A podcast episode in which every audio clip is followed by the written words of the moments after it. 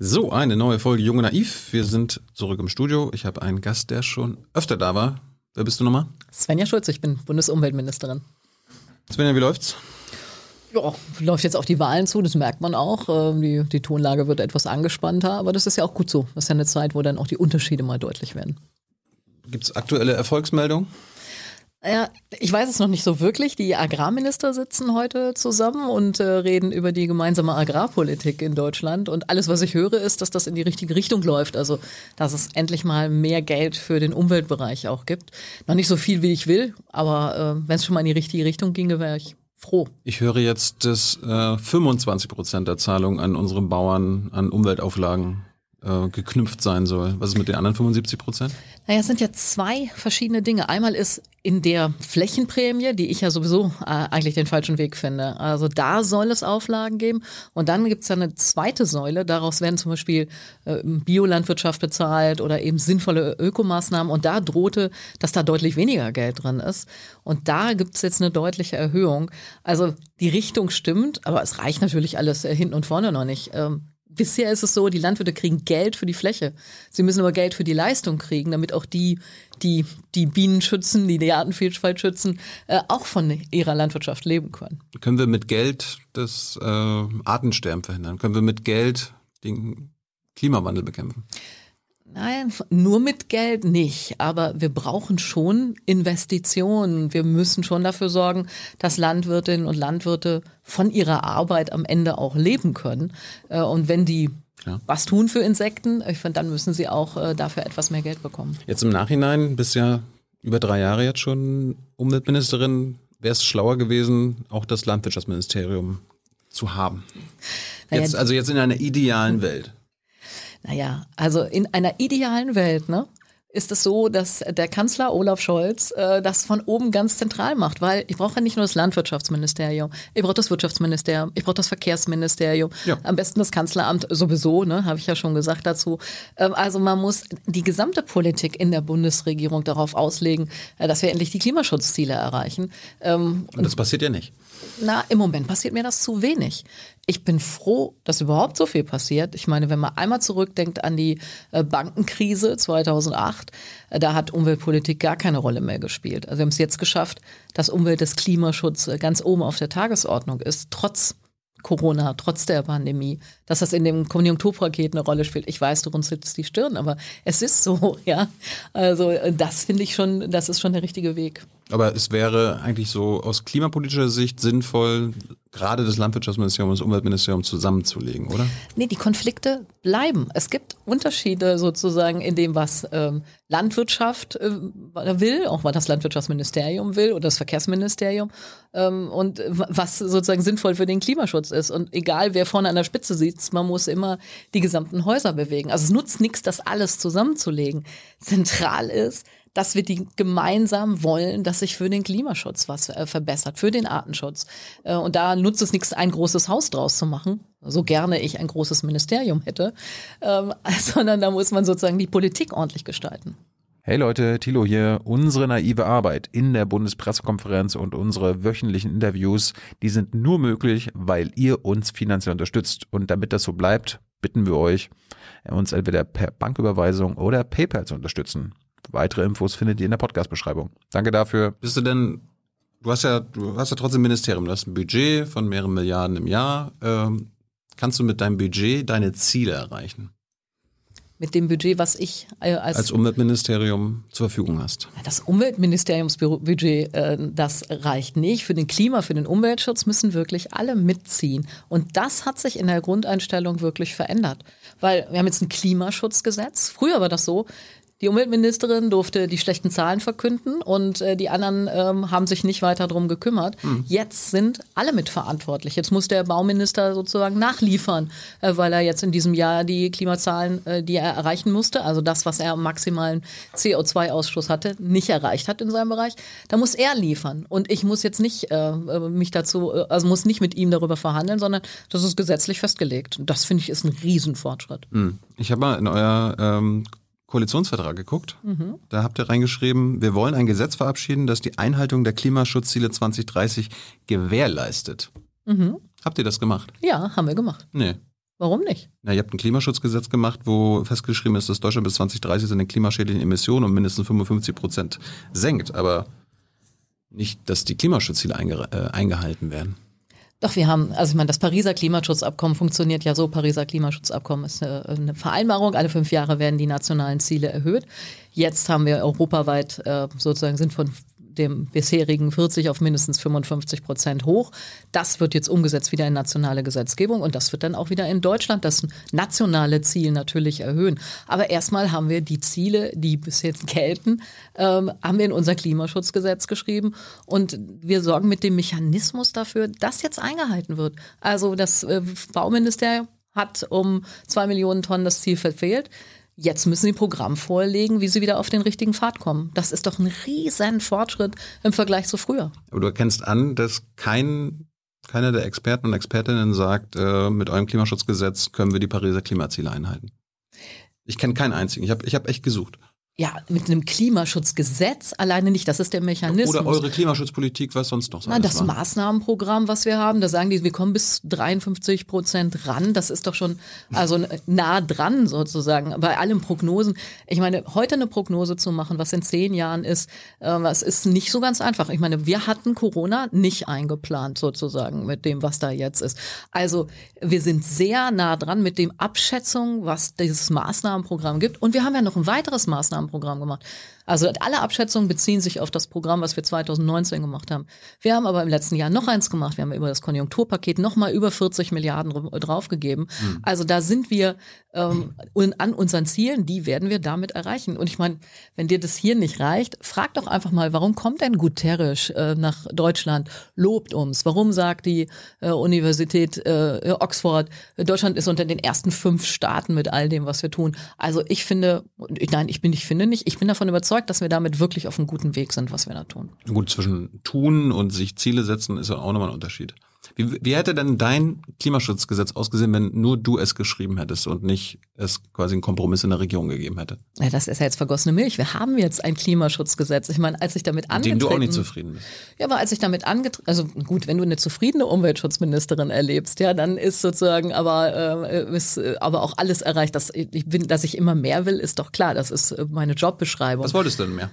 Naja, ich darf das jetzt zurückzublicken, ist doch, ähm, also warum sollen wir diese Diskussion jetzt nochmal aufmachen? Ja, ich hab vielleicht bist du auch Umweltministerin in der nächsten Regierung. Genau. Dann ist das und dann ja werde ich dafür sorgen, dann will ich in der nächsten Regierung dafür sorgen, dass wir das Klimaziel, was wir jetzt in der EU erhöhen, dass wir die ganzen ähm, Umsetzungen, die wir da jetzt machen, dass wir das weitertreiben. Also dass wir unser Ziel weiter erhöhen. Ich gehe davon aus, wir werden am Ende bei 65 Prozent landen, was wir in Deutschland reduzieren müssen. Aber wichtig sind doch nicht diese abstrakten Ziele, Wichtig ist doch, was wir an Maßnahmen machen. Und dieses Maßnahmenpaket, was wir auf den Weg gebracht haben, das kann sich wirklich sehen lassen. Stell dir doch einmal vor, die SPD wäre eingeknickt aufgrund des Druckes der CDU und der äh, CSU und wir hätten eine Prämie für Verbrenner gemacht, für Verbrennerautos, wo wir da heute stehen würden. Ja? Hm. Also das, was wir da vorangebracht haben, ich finde, das kann sich wirklich sehen lassen. Das soll mir erstmal jemand sagen, äh, wo, wo, man ähm, in diesen Konstellationen das hätte, wo man hätte noch mehr rausholen können. Ja? Ja, man, man könnte ja auch dafür sorgen, dass es unattraktiver wird, einen Diesel und einen Benziner zu kaufen. Also, dass man so Strafsteuern macht oder so weiter. Ich meine, es gibt ja so Prämien für E-Autos, aber es gibt keine Antiprämien für Benziner und Diesel. Und die Mehrwertsteuersenkung galt ja auch für diese Autos. Ne? Aber man sieht doch, dass das wirkt. Es sind noch niemals so viele E-Autos angemeldet worden wie jetzt mit dieser Prämie. Aber nicht es genug, oder? Das ist ja auch, ihr hattet ja auch, ihr hattet ja auch Ziele, E-Auto-Ziele. Ja, aber die haben wir jetzt, also die Ziele sind doch jetzt erreicht. Es sind enorm viele angemeldet. Die, die Autoindustrie, wenn du dich einmal zurückerinnerst, vor kurzer Zeit noch äh, gab es doch noch Abwehrkämpfe. Sie wollten unbedingt Verbrenner gefördert haben. Ja, jetzt sagen sie, E-Mobilität ist die Zukunft. Das werden die, äh, das wird äh, sozusagen der Mainstream sein. Wir werden mehr E-Autos produzieren. Das sagt VW hat komplett umgestellt, Daimler, BMW, Ford, die gehen doch jetzt alle genau in die richtige aber Richtung. Ausdruck wegen China und den USA. Ja, aber den Druck haben wir mit entfaltet. Also das ist, ähm, äh, finde ich, schon genau den richtigen Weg, den wir da gegangen aber, sind. Aber kannst du zufrieden sein, wenn auch heute noch mehr Verbrennerautos verkauft werden als E-Autos? Na, ich bin zufrieden, wenn wir es endlich schaffen, dass mehr E-Autos produziert werden. Also ähm, es war doch bis vor wenigen Monaten noch gar nicht so leicht, überhaupt an ein E-Auto dranzukommen.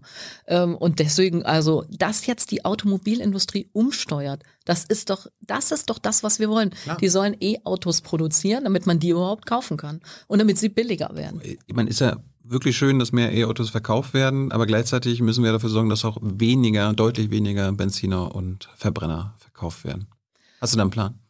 Das werden ja jetzt schon deutlich weniger gekauft. Du kaufst ja nicht äh, einen Verbrenner und ein äh, E-Auto. Dafür ist das ja äh, deutlich zu teuer. Man sieht doch, dass der Anzahl, der Anteil der E-Autos jetzt steigt, dass der Anteil der anderen ähm, sinkt. Das ich ist genau das, was wir brauchen. Wir müssen noch schneller werden. Aber durch das, was wir gemacht haben, nämlich eine Prämie zu zahlen, ähm, das anzureizen, die Kfz-Steuer zu ändern, mhm. dadurch kommt doch doch schon viel in Bewegung. Söder will ja ein Datum setzen für Verbrennerausstieg. Du auch? Nee, ich halte das für Symbolpolitik. Das soll der Markt machen, oder? Nein, also ich meine, das Handy, dass du heute hier ein Handy auf dem Tisch liegen hast, das liegt doch nicht daran, dass wir Telefonzellen verboten haben, oder? Äh, sondern das Handy ist deshalb äh, in unserer aller Tasche, weil das einfach deutlich attraktiver ist, als bei der Telefonzelle äh, sich jetzt äh, mit Infos zu versorgen. Und genauso muss das auch mit dem Auto sein. Es muss einfach deutlich attraktiver sein, äh, dieses äh, E-Fahrzeug zu fahren. Dafür müssen wir die Ladesäuleninfrastruktur weiter ausbauen. Also wenn mein Kollege Scheuer was hätte tun wollen, dann hätte er früher anfangen müssen, Ladesäulen auszubauen, damit einfach mehr Leute sich trauen, äh, auch ein E-Auto zu nehmen, weil sie es überall laden können. Du hast gerade gesagt, wichtig ist, dass es nicht nur abstrakt, äh, abstrakte Ziele gibt. Darum wäre zum Beispiel, um nachzuvollziehen, wie, wie eure Maßnahmen funktionieren, wäre doch ganz gut ein CO2-Budget zu haben, wo wir das, wo wir einen Maßstab haben, wo wir sagen können, Svenja, hast recht. Aber das, das das Klimaschutzgesetz gibt für jedes Jahr vor, wie viel CO2-Emissionen ausgestoßen werden dürfen in dem jeweiligen Sektor. Es wird einmal im Jahr überprüft. Immer im März gibt es die Zahlen, habe ich jetzt gerade vorgestellt. Dann guckt ein Expertenrat drauf. Da bin ich sehr froh drüber, dass wir die haben und sagt, was ist wirklich äh, durch Maßnahmen bedingt, was ist jetzt zum Beispiel Corona bedingt. Und dann muss der zuständige Minister, die zuständige Ministerin einen Plan vorlegen, wenn man die Zahlen nicht einreicht. Äh, was willst du da eigentlich mehr? Ja, ich, äh, wir, es gibt ja laut äh, Stefan Rahmsdorf und vielen anderen, wir haben ja quasi so ein CO2-Budget für Deutschland, sechs bis sieben Milliarden Tonnen. Und da müssen wir das ja in den nächsten 15 Jahren, am besten in den nächsten 15 Jahren, nicht bis 2050, auf Null hinbekommen. Und dann wäre doch ganz gut zu wissen, wie viele Tonnen wir zum Beispiel dieses Jahr oder in deiner Legislaturperiode jetzt reduziert haben. Kannst, kannst du die Zahl nennen? Wie viel wir haben ein Klimaschutzgesetz, da sind Budgets drin, nämlich Emissionsmengen, CO2. Wie viel CO2 darf hm. ausgestoßen werden? Und? Und das ist doch das, was wir brauchen, dass wir sowas ganz genau haben. Und das Pariser Klimaschutzabkommen, da haben wir schon mal eine ganze Sendung drüber miteinander geredet. Das Pariser Klimaschutzabkommen gibt kein Budget vor, weil das nämlich das genau auf der Klimaschutzkonferenz davor gescheitert ist. Nein, ich bin sehr froh, dass wir das Pariser Klimaschutzabkommen haben. Ja, ne, ich möchte ich das auch. nicht neu verhandeln. Ich, ich möchte nicht, dass das wie in Kopenhagen nochmal halt scheitert. Oh. Und deswegen, also da gehe ich auf gar keinen Fall dran und schnür das wieder auf. Nee, ich, ist er, ist er du gut? möchtest mehr Verbote haben. Sag mir doch einfach mal, nein, nein, nein, nein. lieber Tilo, warum ich, ich, setzt du so auf Verbote? Was ist eigentlich bei dir, warum wo, wo du das, das verboten? Du sagst doch jetzt gerade, wir sollen Verbrennungsmotor verbieten, ich soll dies und jenes verbieten. Warum ich eigentlich? Ich gefragt, ob du das machen warum willst. Warum eigentlich? Ja, aber du fragst es und schon CO2 sehr massiv. habe ich doch gerade gesagt, ich will, ich will einen Maßstab Sag doch haben. einfach mal, warum? Warum ja. immer nur über das Verbieten? Warum soll man nicht versuchen, die Leute mitzunehmen, das zu was zu machen, wo alle teilnehmen können, wo es nach vorne geht? Ja, manche Sachen äh, können die Leute ja nicht immer selber machen. Ne? Also ich kann jetzt nicht entscheiden, wo mein Strom herkommt. Ich kann mir aussuchen, wo der. Mm, doch, du kannst selbst entscheiden. Du kannst entscheiden, ob du grünen Strom haben willst, ob ja. der nachhaltig produziert sein soll oder nicht. Aber das kann kannst nicht entscheiden, welches Kohlekraftwerk äh, Neu, wenn, zugemacht wird. Nö, das haben wir politisch entschieden. Aber wo dein Strom herkommt, also ob der nachhaltig ist oder nicht, das entscheidest du selbst, ja. Gut, aber ich wollte ja auf CO2-Budget da geht es ja darum, dass man einen Maßstab hat, damit man Zahlen hat, nachprüfbare ja. Zahlen und sich nicht auf euch verlassen muss, dass das ja schon läuft und so weiter. So musst du ja nicht. Wir haben, ähm, äh, wir haben Zahlen. Man kann jedes Jahr, wir haben dich gerade vorgestellt, äh, sehen wir, wie die Bilanz für jeden einzelnen Sektor ist. Für den Verkehr, fürs Bauen, für die Landwirtschaft. Kannst du ganz genau hingucken. Die Zahlen werden sogar noch von Experten bewertet, die dann sagen, ist nur kurzfristig, ist ein langfristiger Effekt. Wenn es diese Zahlen gibt, warum dann nicht das CO2-Budget? Was soll das CO2-Budget? Also was ist denn der Unterschied das, das, das zwischen fasst doch dann die Zahlen zusammen, oder? So viel haben wir noch und so viel haben wir verbraucht. Ja, aber dieses so viel haben wir noch gibt es einfach nicht. Du kannst das also kannst das ja gerne errechnen wollen. Aber äh, IPCC und die gesamte Wissenschaft sagt, es gibt kein festes Budget. Sie, wie alle sind froh, dass wir das Pariser Klimaschutzabkommen haben.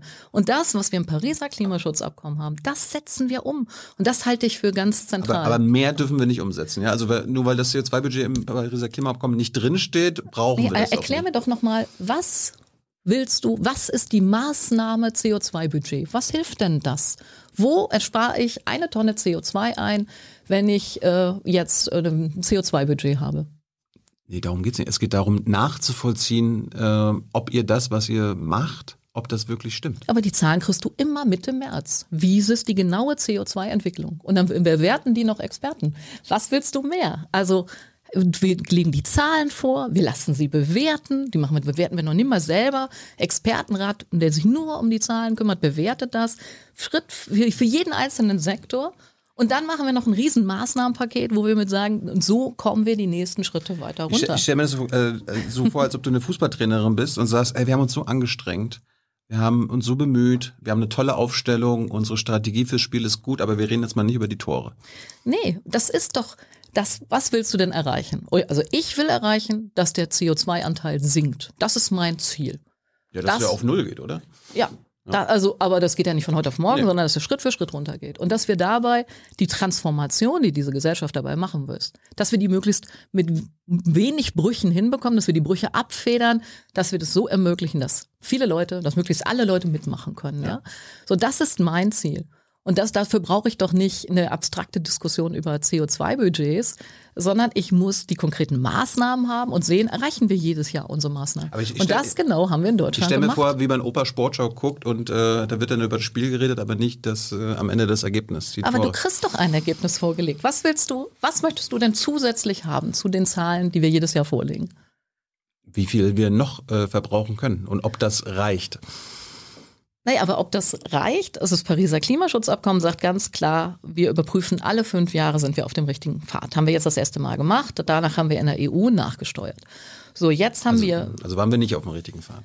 Naja, wir, wir trauen uns heute deutlich mehr zu.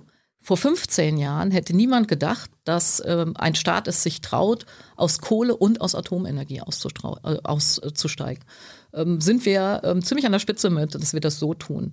Ähm, heute trauen sich das deutlich mehr Staaten zu. Die gucken sich das in Deutschland an. Wie machen wir das? Wie, wie regeln wir die Netze? Hm. Wie funktioniert das? Also insofern, dass sich die Gesellschaft weiterentwickelt, dass sich Technik weiterentwickelt, dass man äh, alle paar Jahre hinguckt und sagt, was geht denn mehr? Das ist doch, äh, das ist doch richtig und vernünftig. Ja.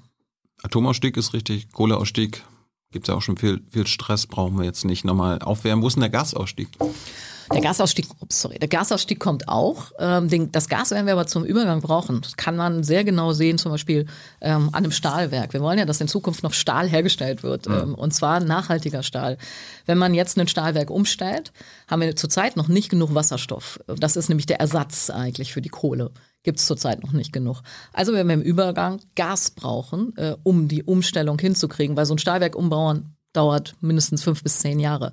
Also brauchen wir im Übergang Gas und ja. danach äh, werden wir Wasserstoff dort. Aber irgendwann müssen wir ja auch ohne Gas auskommen. Ja, natürlich. Wann? Das das kann ich jetzt äh, heute nicht auf den Tag also genau. Spätestens wahrscheinlich 2050, oder? Naja, auf das wird, glaube ich, deutlich früher gehen. Aber für diese Übergangsphase werden wir Gas brauchen. Ähm, an ganz vielen Stellen in unserer Industrie. Äh, wahrscheinlich auch bei, bei Fernwärme. Wenn man so ein Kohlekraftwerk aus der Fernwärme rausnimmt, muss es ja trotzdem weiterhin warme Wohnungen geben.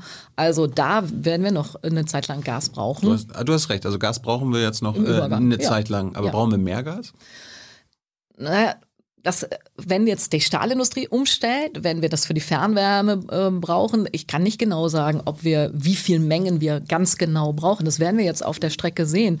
Ähm, deswegen wir, wir habt, ihr, habt ihr gesagt übrigens? Gibt auch gibt sehr unterschiedliche Studien, ich weiß. Nee, es gibt äh, es gibt ja den integrierten nationalen Energie- und Klimaplan. Genau. Da habt ihr ja auch als BMU gesagt, okay, jetzt hier 21 brauchen wir noch so und so viel Tonnen Gas und Ja, äh, das ist die 2040 brauchen Planung. wir noch deutlich weniger. Ja, das ist die Planung, von der wir im Moment ausgehen, dass das so, so sein kann. Aber ob das jetzt ganz genau exakt so kommt, Hm. das werden wir ja einfach jedes Jahr jetzt kontrollieren müssen. Und deswegen ist das gut, dass wir dafür Mechanismen jetzt endlich Aber haben. dein Ministerium und du sagst, wir brauchen äh, weniger Gas in den nächsten Jahren und trotzdem bist du Fan von Nord Stream 2.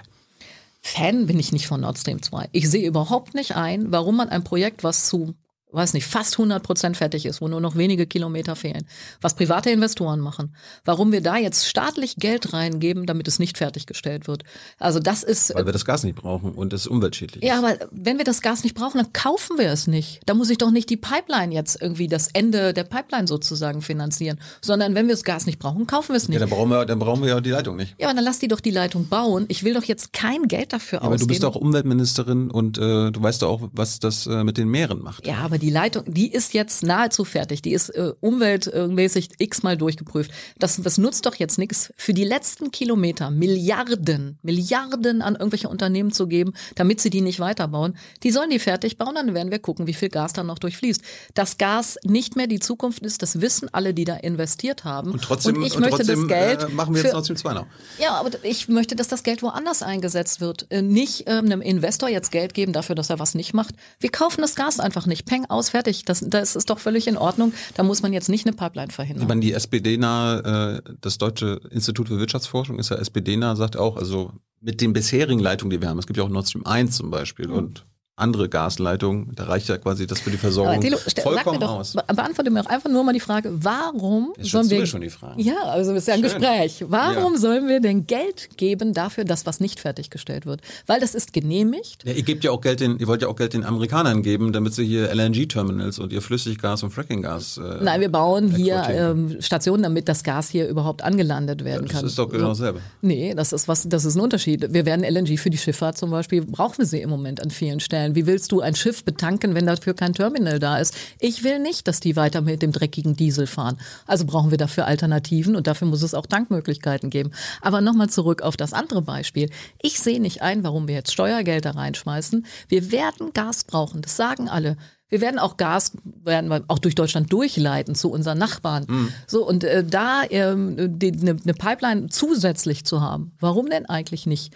Was wir mal schaffen müssen, ist, dass der Gasverbrauch Schritt für Schritt runtergeht, dass das wirklich eine Übergangstechnologie ist. Und dafür, da sind die Rahmenbedingungen ja gesetzt. Erklär doch mal, warum uns das Geld kostet, wenn wir sagen, Nord Stream 2 wird äh, nicht Ja, aber das ist ein genehmigtes Projekt, was private Investoren bauen. Wenn du dir ein Haus baust hier irgendwo und ich sag, wenn du bist fast fertig und dann sag ich, du baust das nicht zu Ende, dann geht es nur, wenn ich dich dafür entschädige, dass du dein Haus nicht zu Ende baust. Und genauso ist das für private Investoren.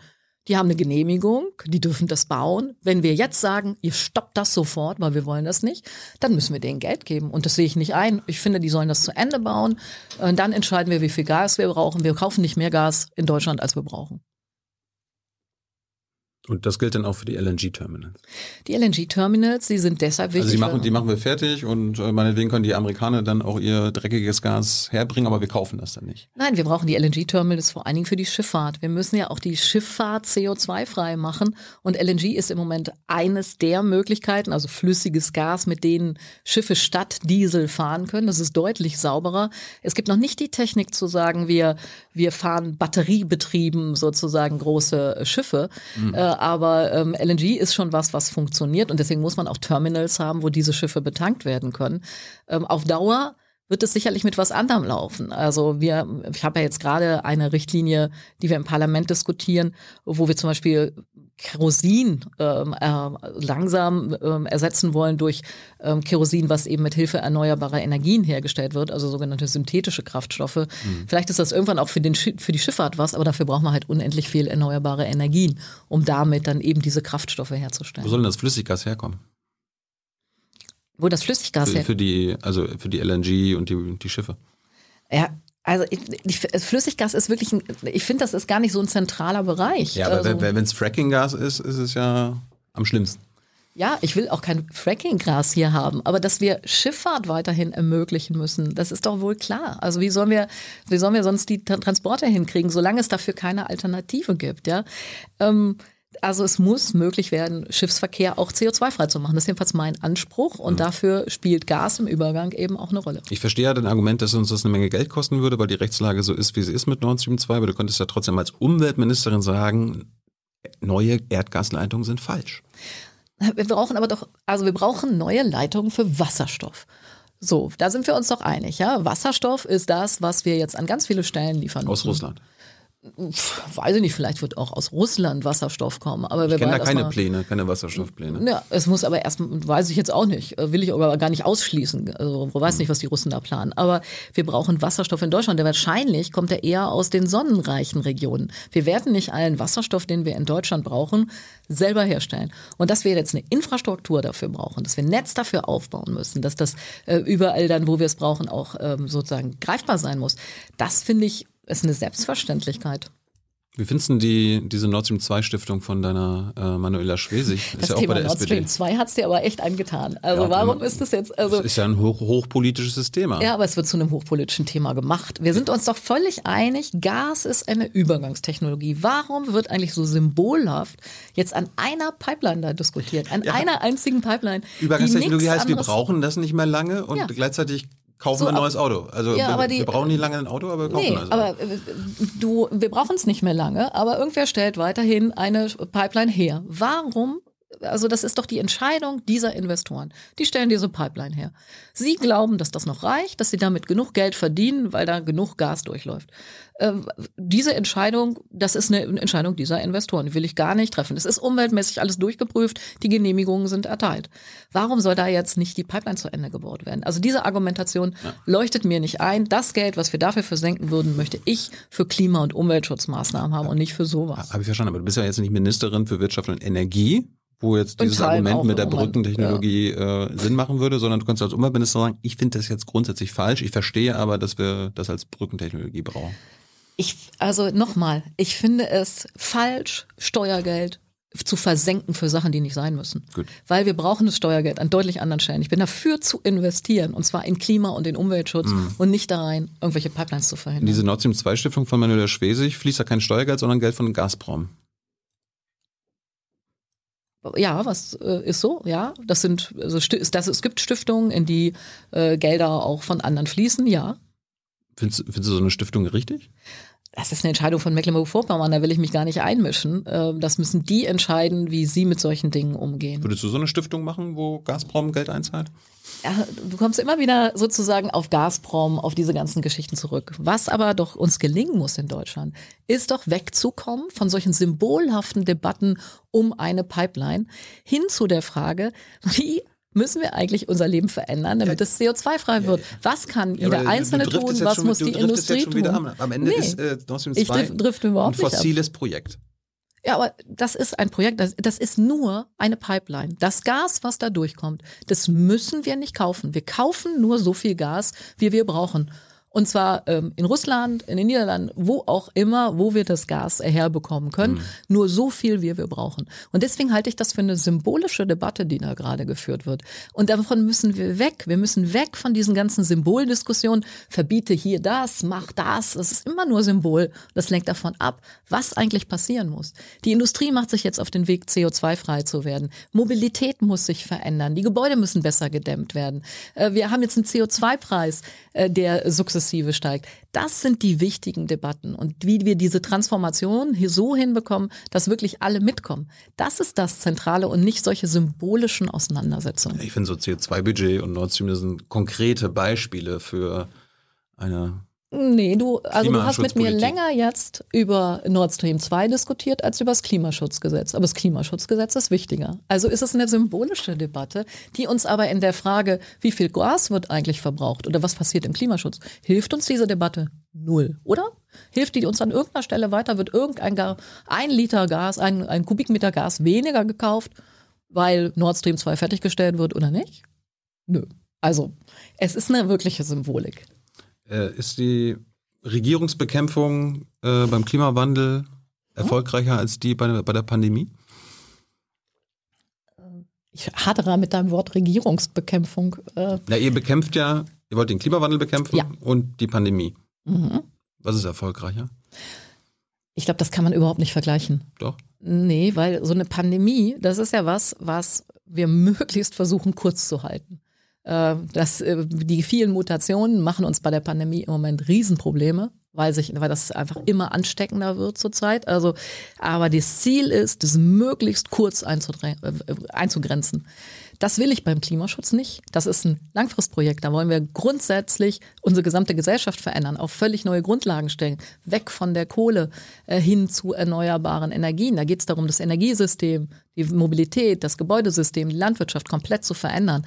Also das sind schon grundlegend andere Dinge. Das eine ist eine, eine völlige Transformation unserer Gesellschaft und das andere ist äh, was, was wir kurzfristig machen müssen, wo es keine Blaupause gibt, wo ja. es keine Erfahrungen gibt, äh, wie man, wie man sowas so macht, äh, dass es möglichst nicht nochmal passiert. Ich bin auf die Frage gekommen, weil viele Experten, Expertinnen, Virologinnen und so weiter gerade bei der Pandemie jetzt warnen, wir laufen sehenden Auges in die Katastrophe und lustigerweise die Klimaschutzexperten sagen dasselbe. Mhm, weil, ja. ihr nicht, weil ihr nicht genug macht. Naja. Ich meine, das ist, ich meine, das ist ganz ein schönes Beispiel, was ich jetzt gelernt habe. Früher konnte sich eine Bundesregierung, keine vor zehn Jahren, konntet ihr euch noch aus dem Werkzeugkasten bedienen, welche Instrumente ihr für den Klima, für die Klimawandelbekämpfung nutzt. Ne, das machen wir, das brauchen wir nicht machen, wenn wir das machen. Seitdem du im Amt bist, hättet ihr eigentlich alle Instrumente, alle Werkzeuge für den, für den Kampf gegen den Klimawandel nutzen müssen.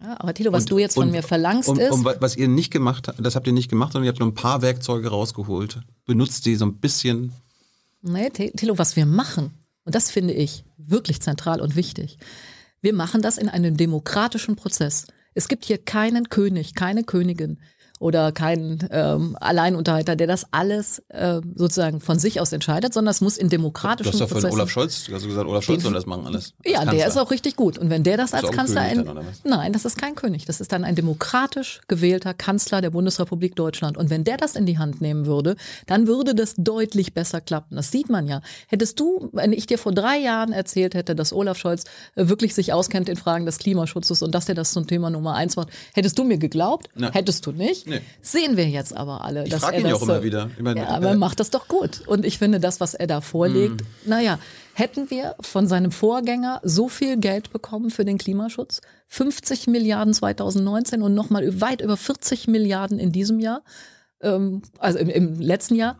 Ich glaube nicht. Ja, aber weil ihr auch gezwungen wart durch internationale Verträge. Naja, aber unter Schäuble äh, war äh, die Notlage auch schon da zu investieren, Ladesäulen, Infrastruktur hochzufahren, endlich mehr zu tun für den Klimaschutz.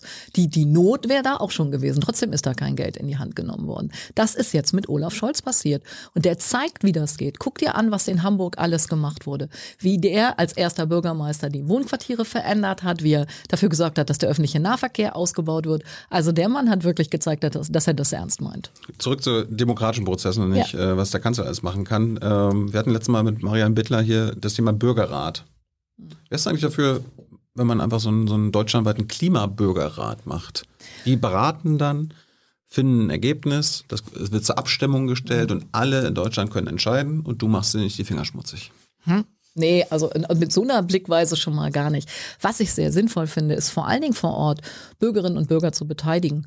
Was mir aber fehlt, und das ist das, äh, wo ich immer wieder appelliere, bitte nicht nur die mit Abitur und Hochschulstudium, sondern ganz normale Bürgerinnen und Bürger mit dazuzunehmen. Dafür gibt es Methoden, äh, dass eben auch eine die Verkäuferin bei mir äh, um die Ecke aus dem Supermarkt, ganz, also die, die anderen 50 Prozent, die nicht studiert haben, die äh, ganz normale Leute, dass Keine die mit Frage. dazukommen. Wenn man so eine, so eine Beteiligung hinkriegt, ist es, glaube ich, sehr, sehr sinnvoll. Und, Aber äh, lokal äh, ist ja immer nur klein, klein. Ich rede jetzt von bundesweit. Naja, lokal ist am Ende das wirklich ganz Entscheidende. Es entscheidet sich vor Ort, ob der Klimaschutz gelingt oder nicht. Also ob jetzt E-Busse äh, hier in Berlin fahren oder nicht, das wird hier entschieden. Ja, ob bei mir zu Hause die Fahrradwege ähm, erweitert werden, ob man schneller von A nach B kommt, das wird vor Ort entschieden. Also die kommunale Ebene darf man nicht unterschätzen beim Klimaschutz, die ist äh, zentral. Die Frage ist ja nicht, ja. braucht es entweder oder, also lokale Bürgerräte mhm. oder bundesweite. Ich rede jetzt aber von einem bundesweiten Bürgerrat der die großen Sachen Ja, ja also einen bundesweiten Klimarat, äh, Bürgerrat haben wir ja, sogar einen gewählten. Der nennt sich nämlich Bundestag. Ähm, und ähm, mit dem Bundestag sowas da kommt nochmal. Ja nicht, da kommt ja nicht genug raus.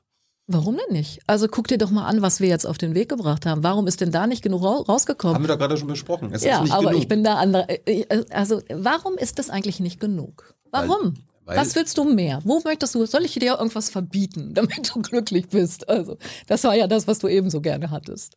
Also, wenn, guck dir das doch an. Du bist die Einzige, die bisher die Verbote in den Mund Nee, nee, da bist du eben mitgekommen. So die, das, was, äh, was, was doch gelungen ist, und dafür werden wir international gelobt, ist, dass wir ein klares Gesetz haben, dass wir einen Plan gemacht haben, dass wir gesagt haben, wer darf, welcher Bereich darf jedes Jahr wie viel CO2 überhaupt noch ausstoßen. Dass wir es unterlegt haben mit einem riesen Maßnahmenpaket, äh, wo in der, in der, ersten Runde was entschieden wurde und dann mit dem Konjunkturpaket nochmal was draufgelegt wurde. Mhm. Wir haben erreicht, dass das auch europäisch so weitergegangen ist. Wir haben in der Pandemie das europäische Klimaziel erhöht, wo mir alle gesagt haben, das schaffst du niemals. Wir haben einen CO2-Preis eingeführt, wo Herr Nüsslein, ehemals CDU-MDB, mir gesagt hat, das sei Planwirtschaft, ja, und das würde er niemals zulassen. CO2-Preis, der viel zu geschafft. Ja, aber wir haben ihn eingeführt und das Wichtige ist, er steigt jedes ja, Jahr. Die, die, die Kritik ist ja, es ist alles nicht genug, Svenja. Ja, das stimmt aber nicht. Es ist enorm viel auf den Weg gebracht. Die Wirtschaft schaltet um. Wir haben in diesen drei Jahren so viel bewegt, äh, obwohl das äh, mit der Union wahnsinnig schwierig war, obwohl die äh, bei allem, was wir tun, gebremst haben. Trotzdem ist es uns gelungen, das nach vorne zu bringen. Und ich finde, man muss demokratische Prozesse da akzeptieren. Klar. Es ist keine Mehrheit vor äh, dreieinhalb, vor vier Jahren gewählt worden, äh, wie ich mir die gewünscht hätte, eine fortschrittliche Mehrheit mit einer SPD vorne, ja sondern es ist was anderes gewählt worden. Du wünschst, das muss, du wünschst Rot-Rot-Grün für die nächste Periode? Ich wünsche mir eine Regierung, die von der SPD geführt wird und die einen starken rot-grünen Kern hat. Und ja. ohne CDU. Ja, na klar, das haben wir doch letztes Mal schon gesagt, dass wir die CDU dafür die absoluten Bremser halten, die CSU übrigens auch. Also da, ähm, da eine Mehrheit zu haben für eine andere Politik, das ist doch mhm. das, wofür wir werben. Aber diese demokratischen Prozesse immer so nach dem Motto, das reicht alles nicht, ihr könnt das nicht, das geht nicht, das stimmt einfach nicht. Demokratie äh, ist da sehr, sehr erfolgreich. Wir sind sehr weit gekommen. Das dritte Jahr in Folge sinken die CO2, äh, sinkt der CO2-Ausstoß in Deutschland. Das ist doch ein Erfolg. Aber nicht schnell genug das, du sagst jetzt immer, es geht, es geht nicht schnell genug, es geht nicht schnell genug. Aber äh, meine, wenn vorher ganz wenig passiert und wenn jetzt dreimal hintereinander es wirklich ähm, deutlich sinkt, wenn die Industrie endlich umstellt, wenn äh, das als Thema wirklich angekommen ist, das wenn, ist, ja, was ist so? Das ist alle, so ist es alles passiert. Das ist das, was wir in den letzten drei Jahren hier erreicht haben. Und ich finde, das ist eine, das kann sich wirklich sehen lassen. Das ist ein Riesenschritt nach vorne. Und man sieht doch die Dynamik, wenn die erstmal losläuft, äh, dann äh, gelingt das auch, ähm, ähm, dass wir die Ziele erreichen. Ich bin äh, euer Umweltbundesamt ein mhm. Gutachten gemacht, das sagt, äh, dass eure Maßnahmen und die Instrumente eures Klimaschutzprogramms nicht ausreichen, um das Gesamtminderungsziel 2030 sowie die einzelnen Sektor Sektorziele zu erreichen. Ja, bei dem jetzigen Stand. Aber wir haben jetzt 2021. Und wir haben schon im letzten Jahr, wir haben 2020 schon draufgelegt und wir werden auch die nächsten ja, Jahre aber, immer aber noch sollte mehr man tun. nicht was verabschieden, was das schon hinbekommen kann? Gut, sag mir doch mal, was hast du denn, jetzt haben wir 2021, was hast du denn im Januar 2011 entschieden, was, wo du dich heute noch daran erinnerst, dass das Gültigkeit hat? Man, diese Vorstellung, man könne für zehn Jahre exakt alles voraussagen, exakt alle Innovationen, äh, genau sagen, also so entwickeln sich die Modelle Modelle in der Autoindustrie weiter, so geht das in der Stahlindustrie, so wird es in der Landwirtschaft gehen. Das ist ein Irrglaube. Wir haben jetzt ein Paket auf den Weg gebracht, was in den nächsten Jahren erstmal sehr viel Geld in den Klimaschutz investiert. Wir gucken jedes Jahr wieder hin, reicht das? Und dann werden wir eben noch mehr machen, Schritt für Schritt, so wie der Bauminister jetzt ein neues Programm macht, damit er wieder auf den Pfad kommt. So werden wir das auch in den anderen Bereichen machen. Aber den großen, den großen Aufklang, den großen Aufschlag, den haben wir jetzt gemacht. Ja. Und das ist doch erstmal äh, riesenwichtig. Jetzt schon zu sagen, ähm, im, übrigens im September 2029 machen wir noch dieses und jenes, das kann man jetzt einfach noch nicht. Du hast völlig recht, der Bundestag ist unser wichtigstes, die wichtigste Institution in Deutschland. Mhm. Da, da sitzen die Volksvertreter und Volksvertreterinnen, aber wir haben ja auch in den letzten Jahrzehnten gelernt, das sind ja auch Interessen im Spiel. Und wenn die CDU, FDP, AfD und so weiter da bremsen, dann würde doch vielleicht Bürgerrat helfen, der dann diese schwierigen Entscheidungen quasi zur Abstimmung stellt, damit man sich dann da wahlkampftechnisch nicht die Finger schmutzig machen muss. Also das, das, also ich könnte eine wir, Volksabstimmung nennen. Ja, geben. wir machen sehr viele Beteiligungsmaßnahmen. also ich, ich suche jetzt den sichersten Ort in Deutschland für äh, ein Atommüllendlager unter großer Beteiligung von Menschen. Aber deine Begründung gefällt mir nicht Ich will das nicht haben, damit sozusagen Politik sich nicht die Finger schmutzig macht. Ich empfinde das übrigens auch nicht als Finger schmutzig machen. Ich finde es entsetzlich, was Nüsslein und seine Kollegen da gemacht haben. Das, äh, also das ist, das, das, ich hätte mir nie vorgestellt, also in meinen kühnsten Träumen nicht, dass Abgeordnete sowas machen. Aber das ist bei denen ein Riesenproblem. Damit müssen die Unionsleute jetzt klarkommen, dass sie ähm, sowas gemacht haben. Das die gehören nicht in den Bundestag und sowas wird jetzt auch beendet. Die SPD fordert ja schon lange ein Transparenzgesetz. Äh, damit kommt das jetzt, äh, werden auch solche Sachen nicht mehr passieren. Die gehören nicht in den Bundestag, weil sie korrupt sind. Ja, ich finde das schon, dass das korrupt ist. Das geht so nicht. Die sind vor Ort gewählt, aber ich glaube, wenn die Leute vor Ort gewusst hätten, äh, was, welche Interessen da verfolgt werden, äh, bin ich, würde ich sagen, wären die nicht gewählt worden. So, aber das ist was anderes, als Beteiligung zu organisieren. Und Beteiligung muss in ganz vielen Prozessen organisiert werden. Wir machen im Umweltministerium sehr ja, viel ich dafür. von bundesweiter Beteiligung. Ja, Neben dem Bundestag, neben der Bundesregierung. Das machen, also ich weiß, ich habe keine genaue Vorstellung, was du da jetzt willst, weil wir machen das an ganz vielen Stellen. Ich habe zum Beispiel zum Klimaschutz ein, ein großes Beteiligungsinstrument. Da sitzen, ähm, da sitzen jetzt Verbandsvertreter sozusagen. Da ja, haben wir alle die Bänke beraten mit. Und die geben ja, dir dann Sachen, genau, aber die, die können nicht mitentscheiden. Ja, die beraten, aber äh, meine, wenn das ist, das verstehe ich unter Beteiligung, mitentscheiden. Ja. Aber entscheiden muss doch am Ende der Bundestag und das gewählte Gremium. Also die Vorstellung, ich habe den Bundestag mit gewählten Vertretern und daneben habe ich einen. Aber das habt ihr bei der Kohlekommission auch gemacht. Hier, ihr, nein. ihr, ihr macht mal. Nein, nein, nein. Und dann, das stimmt gut, nicht. Dann wurde es später sogar verwässert. Dann war die diese. Wir haben uns beraten lassen von einem, und ich bin darüber sehr froh, dass wir das so gemacht haben. Wir haben versucht, einen gesellschaftlichen Großkonflikt zu befrieden den, in dem wir alle an einen Tisch geholt haben. Wir haben einen Plan dafür gemacht, wie man aus der Kohle aussteigt, wie man mhm. das so tut, dass es eine Perspektive für die Regionen gibt und das CO2 reduziert wird. Und aus dem Plan, der vorgestellt wurde von der Kohlekommission, ist was geworden? Ein Gesetz und der Bundestag hat Aber entschieden. nicht das, was äh, die Kohlekommission beschlossen hat. Nein, der Bundestag hat, äh, das ist das, das ist der Bundestag, das Souverän, der Souverän. Der Bundestag hat natürlich das Recht, sowas dann zu verändern und weiterzuentwickeln. Ne? Der Bundesrat auch. Das ist aber Demokratie.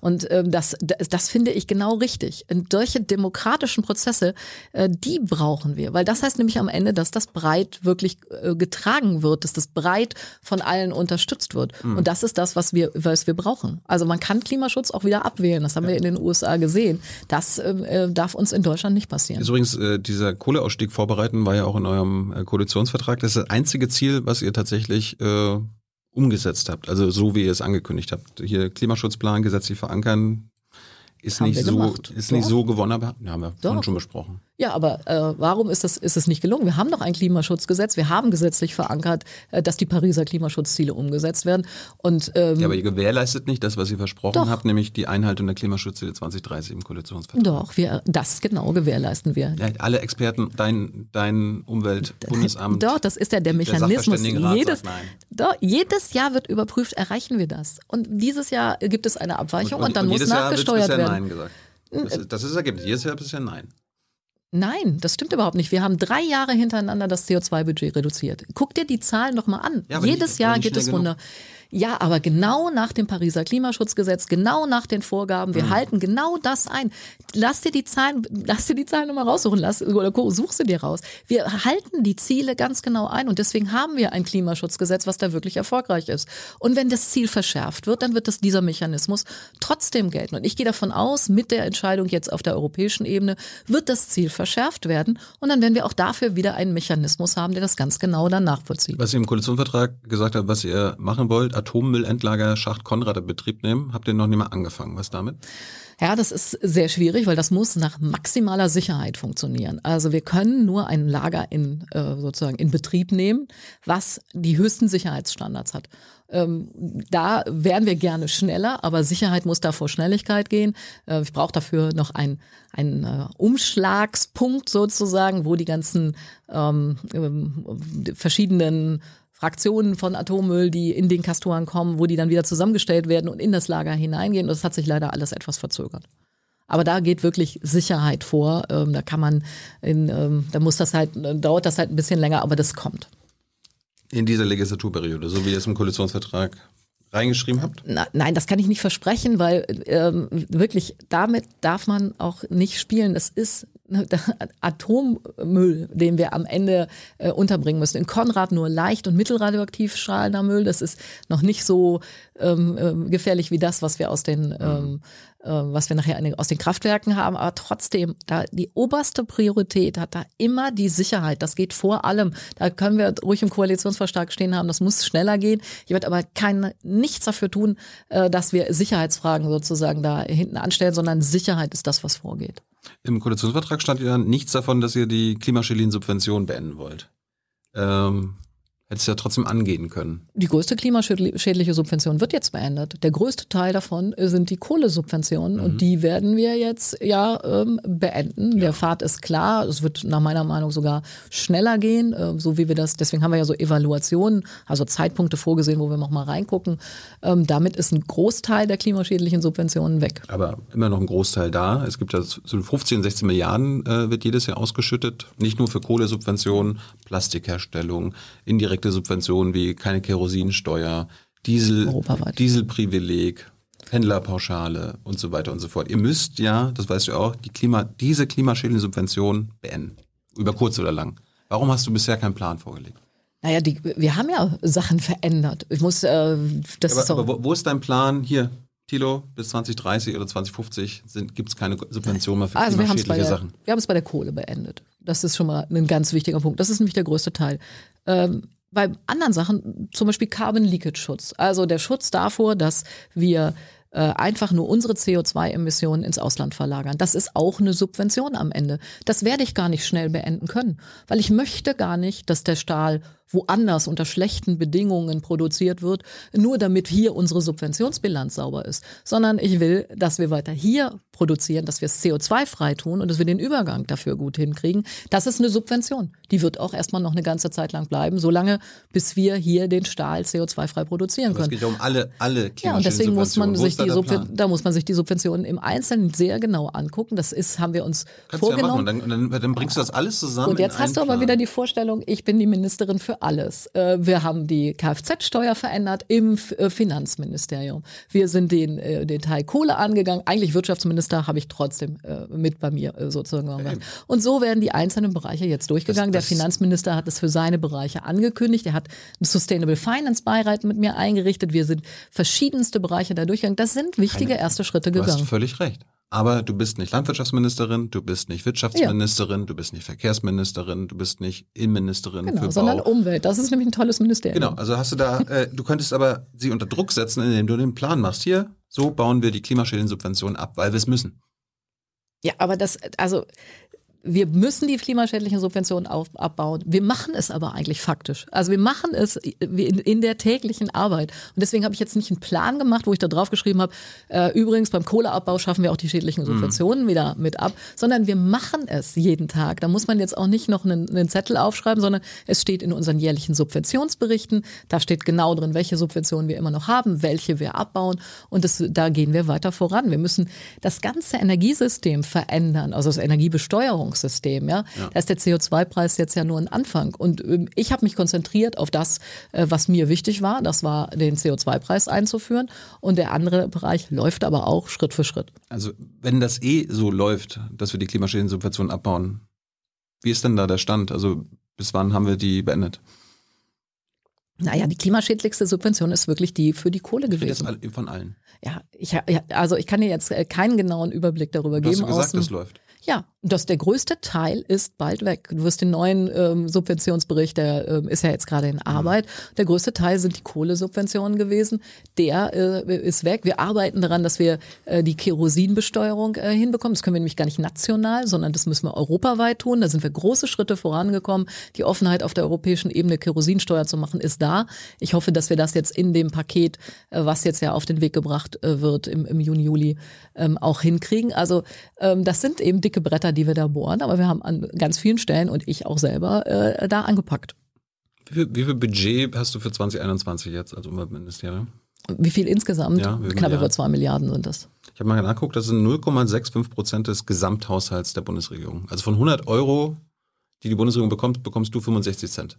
Ja gut, aber es sind ja auch in anderen Bereichen. Es ist ja Das nicht stimmt, aller, aber jetzt red, ich rede jetzt über dein ja, Ministerium. Ja, aber es ist ja auch nicht aller Klimaschutz bei mir. Also ich meine, im Landwirtschaftsministerium geht es jetzt gerade Ja, um klar, 6 aber wir- Milliarden jährlich. Da geht es auch genauso um Klimaschutz. Im Wirtschaftsministerium, die Mach ich ganze mit Frage Julia Energie. wenn sie dann mal kommt. Kannst du ja mal Bescheid sagen, soll mal herkommen, hat sich noch nie getraut. Ja, frag's ihn mal. Äh, mit eurem, äh, mit der Lufthansa-Rettung hat ja so circa 9 Milliarden Euro gekostet. Damit hätte man drei Jahre das BMU füttern können.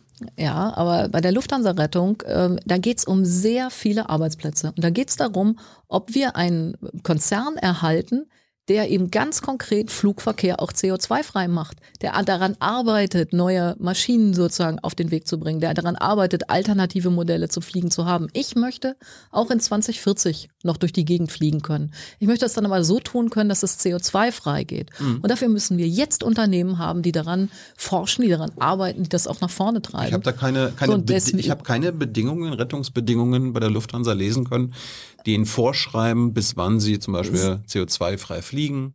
Nein, aber sie haben die, sie haben Vorgaben bekommen zum Austausch des, äh, der, der Maschinen sozusagen und sie Ja. tun es ja ganz konkret. Sie arbeiten genau. an Austausch der Maschinen, das ist ja, das ist so eine, ähm, wie, wie sagt man, wie, wie hat man früher bei den Autos gesagt? Die Verschrottungsprämie, was war das? Mhm.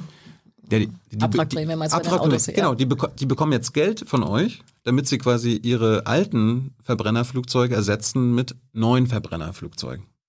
Die, die ein bisschen weniger CO2 naja, die ver verbrauchen. verbrauchen aber deutlich weniger CO2 und Aber natürlich ist das ein Unterschied. Ja, ja, aber es gibt zurzeit noch kein Flugzeug, was CO2-frei fliegt.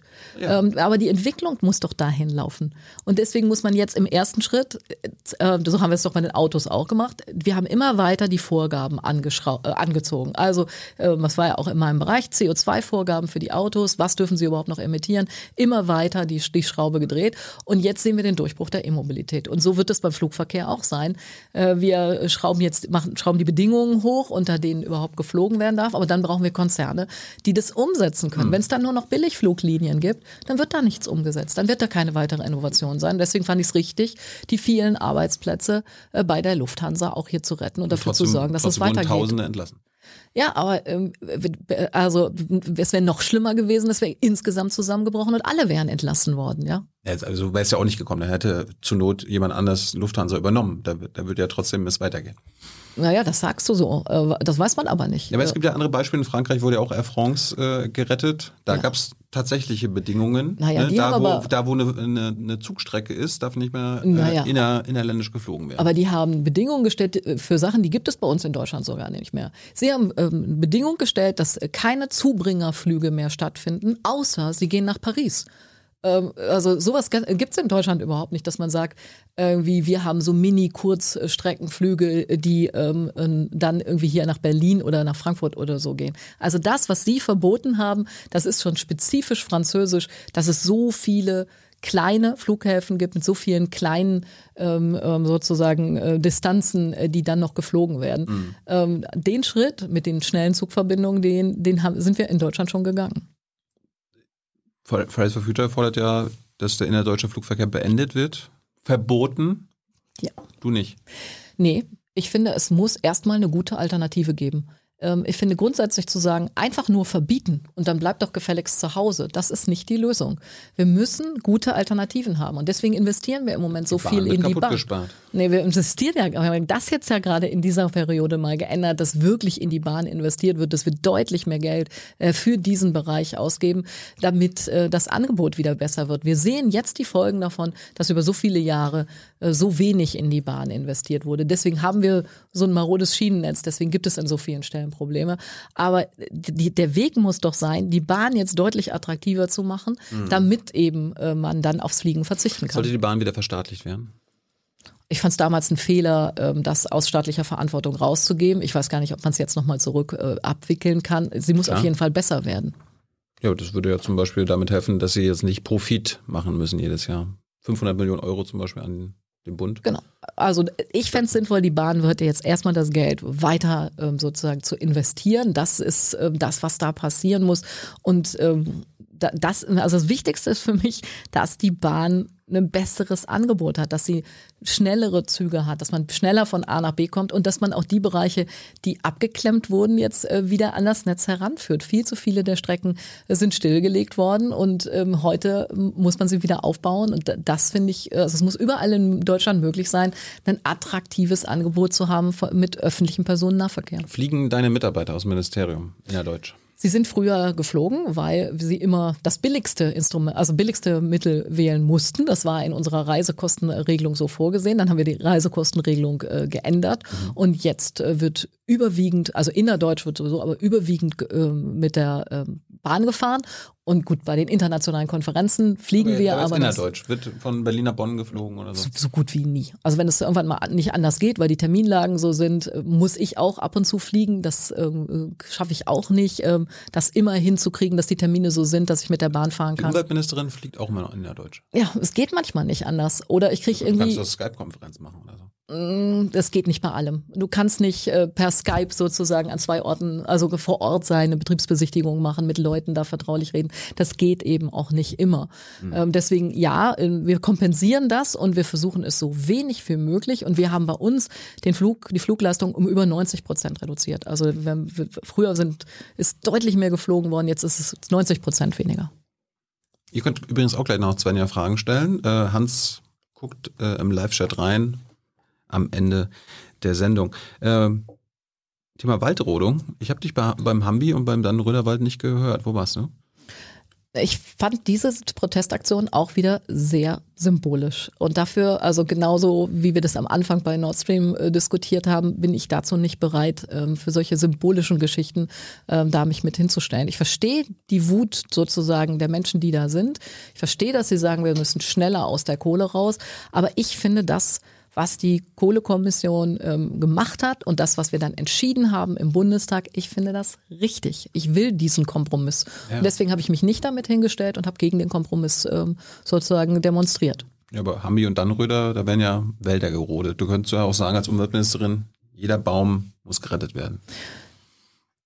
Und darum bin ich dagegen ich finde diese Parole, jeder Baum muss gerettet werden, das ist nicht meine, sondern ich will, dass wir wieder mehr Wälder ich haben. Ich meine, wenn Autobahnen gebaut werden sollen, und da, da, da ja, deswegen ich, die Bäume auf, weichen müssen. Ja, aber ich will ja auch, dass Bahnstrecken gebaut werden. Und da wird vielleicht auch mal ein Baum äh, dann sozusagen ja. äh, nicht mehr äh, aber, das aber überleben. Das ist ja was anderes. Da sind wir uns einig, dass Bahnstrecken ja, aber gebaut wenn ich sagen werden würde, müssen. Autobahnen jeder, müssen nicht gebaut ja, werden. Ja, aber wenn ich jetzt sagen würde, jeder Baum ist sozusagen heilig, dann muss ich äh, ähm, dann auch feststellen, dann darf auch keine Bahnstrecke mehr gebaut werden. Dann dürfen keine Windkraftanlagen errichtet werden. Deswegen sage ich das nicht. Aber du könntest sagen, Bäume, die für Autobahnen fallen müssen, das nicht. Ja, aber diese, diese Autobahn, da hat ja das Land Hessen, da hat äh, eine grüne, grün mitregiertes Land gesagt. Aber jetzt ziehst du dich immer wieder darauf zurück, entschieden ist entschieden. Und naja, die machen. haben gesagt, wir brauchen das. Diese Regierung mit grüner Beteiligung hat gesagt, wir brauchen das. Wir schaffen dafür Ausgleichsflächen. Wir schaffen woanders wieder Wald. Und dann zu sagen, ich kenne zwar die Situation nicht genau vor Ort, aber die Grünen machen keinen Umweltschutz. Und deswegen demonstriere ich da mal gegen war, ist jetzt auch nicht unbedingt meine Haltung. Die grüne, grüne schwarz-grüne Regierung hat gesagt, es geht nicht anders. Sie haben das da entschieden. Ähm, die, alle Mechanismen sind eingehalten worden, die das Umweltrecht hergibt. Mhm. Ähm, deswegen also grundsätzlich ja, ich will Wälder behalten. Ich will, dass sie alt werden können. Ich will, dass sie jetzt umgebaut werden, damit sie äh, dem Klima ähm, ähm sozusagen, damit sie klimaresilienter sind, damit sie das, die Veränderungen äh, besser, äh, den besser standhalten. Aber ich, ich stelle mich nicht symbolisch äh, vor, vor alles davor, äh, was, was Veränderungen sind, weil wir werden noch eine ganze Menge Veränderungen Womit brauchen. haben denn Ende Gelände und Fridays for Future recht? Was ist nicht symbolisch? Also was ich bei Fridays for Future gut finde, ist, dass sie dieses Thema Klimaschutz wirklich in überall in die Familien hineingetragen haben. Sie haben dafür gesorgt, dass viel mehr darüber diskutiert wird als vorher. Das, was wir ähm, in der Umwelt- und Klimaschutzbewegung vorher nicht so geschafft haben, nämlich die öffentliche Aufmerksamkeit zu haben, das hat Fridays Future, for, for Future in Deutschland sehr gut hingekriegt. Sie haben viel mehr Aufmerksamkeit für das Thema gekriegt und es ist sicherlich auch Rückenwind, ähm, auch für mich und für alle, die Klimaschutz und Umweltschutz machen. Ich habe mal geguckt, was du alles hättest machen können, ne? äh, Du hättest ja zum Beispiel mit deinem Kollegen Olaf Scholz, Finanzminister, so eine Strategie erarbeiten können, wie es so eine Divestment-Strategie für zum Beispiel Banken in Deutschland, wie sie aus fossiler Industrie aussteigen. Warum hast du sowas nicht gemacht? Also ähm, du kannst jetzt noch eine ganze Liste von Sachen machen, die wir tun möchten. Du kannst auch sagen, das ist eine gute Idee, mache ich nächstes Mal. Nee, wir haben übrigens eine Liste erstellt, äh, Olaf Scholz und ich, mit vielen anderen zusammen, nämlich mit der SPD. Die nennt sich Zukunftsprogramm. Das ist unser Regierungsprogramm für die nächste Legislaturperiode, da, weil dass wir nach drei Jahren noch nicht fertig sind. Das ist doch vollkommen klar. Was dass ihr wir machen noch eine, wollt, ist das eine, aber jetzt, jetzt Nee, reden du wir hast über das, was du ge- gemacht hast. Nee, du hast gerade gefragt, äh, was, was, was für Ideen noch da sind. Und diese Ideen haben wir in den Zukunftsmissionen niedergelegt, weil klar schafft man in drei Jahren nicht alles. Aber die Idee Also- hätte dir ja auch äh, vor drei Jahren kommen können. Äh, Naja, in aber- diesen drei Jahren.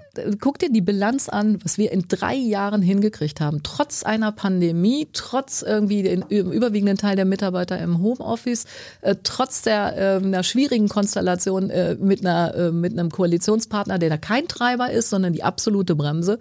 Darf, tr trotzdem haben wir eine ganze Menge hinbekommen. Und dass wir noch mehr Ideen haben und dass wir noch mehr wollen und dass ich will, dass der Finanzsektor nachhaltig wird. Ja, dass wir, ähm, da haben wir auf der europäischen Ebene was vorangetrieben. Da wird es jetzt ein einheitliches Bewertungssystem geben.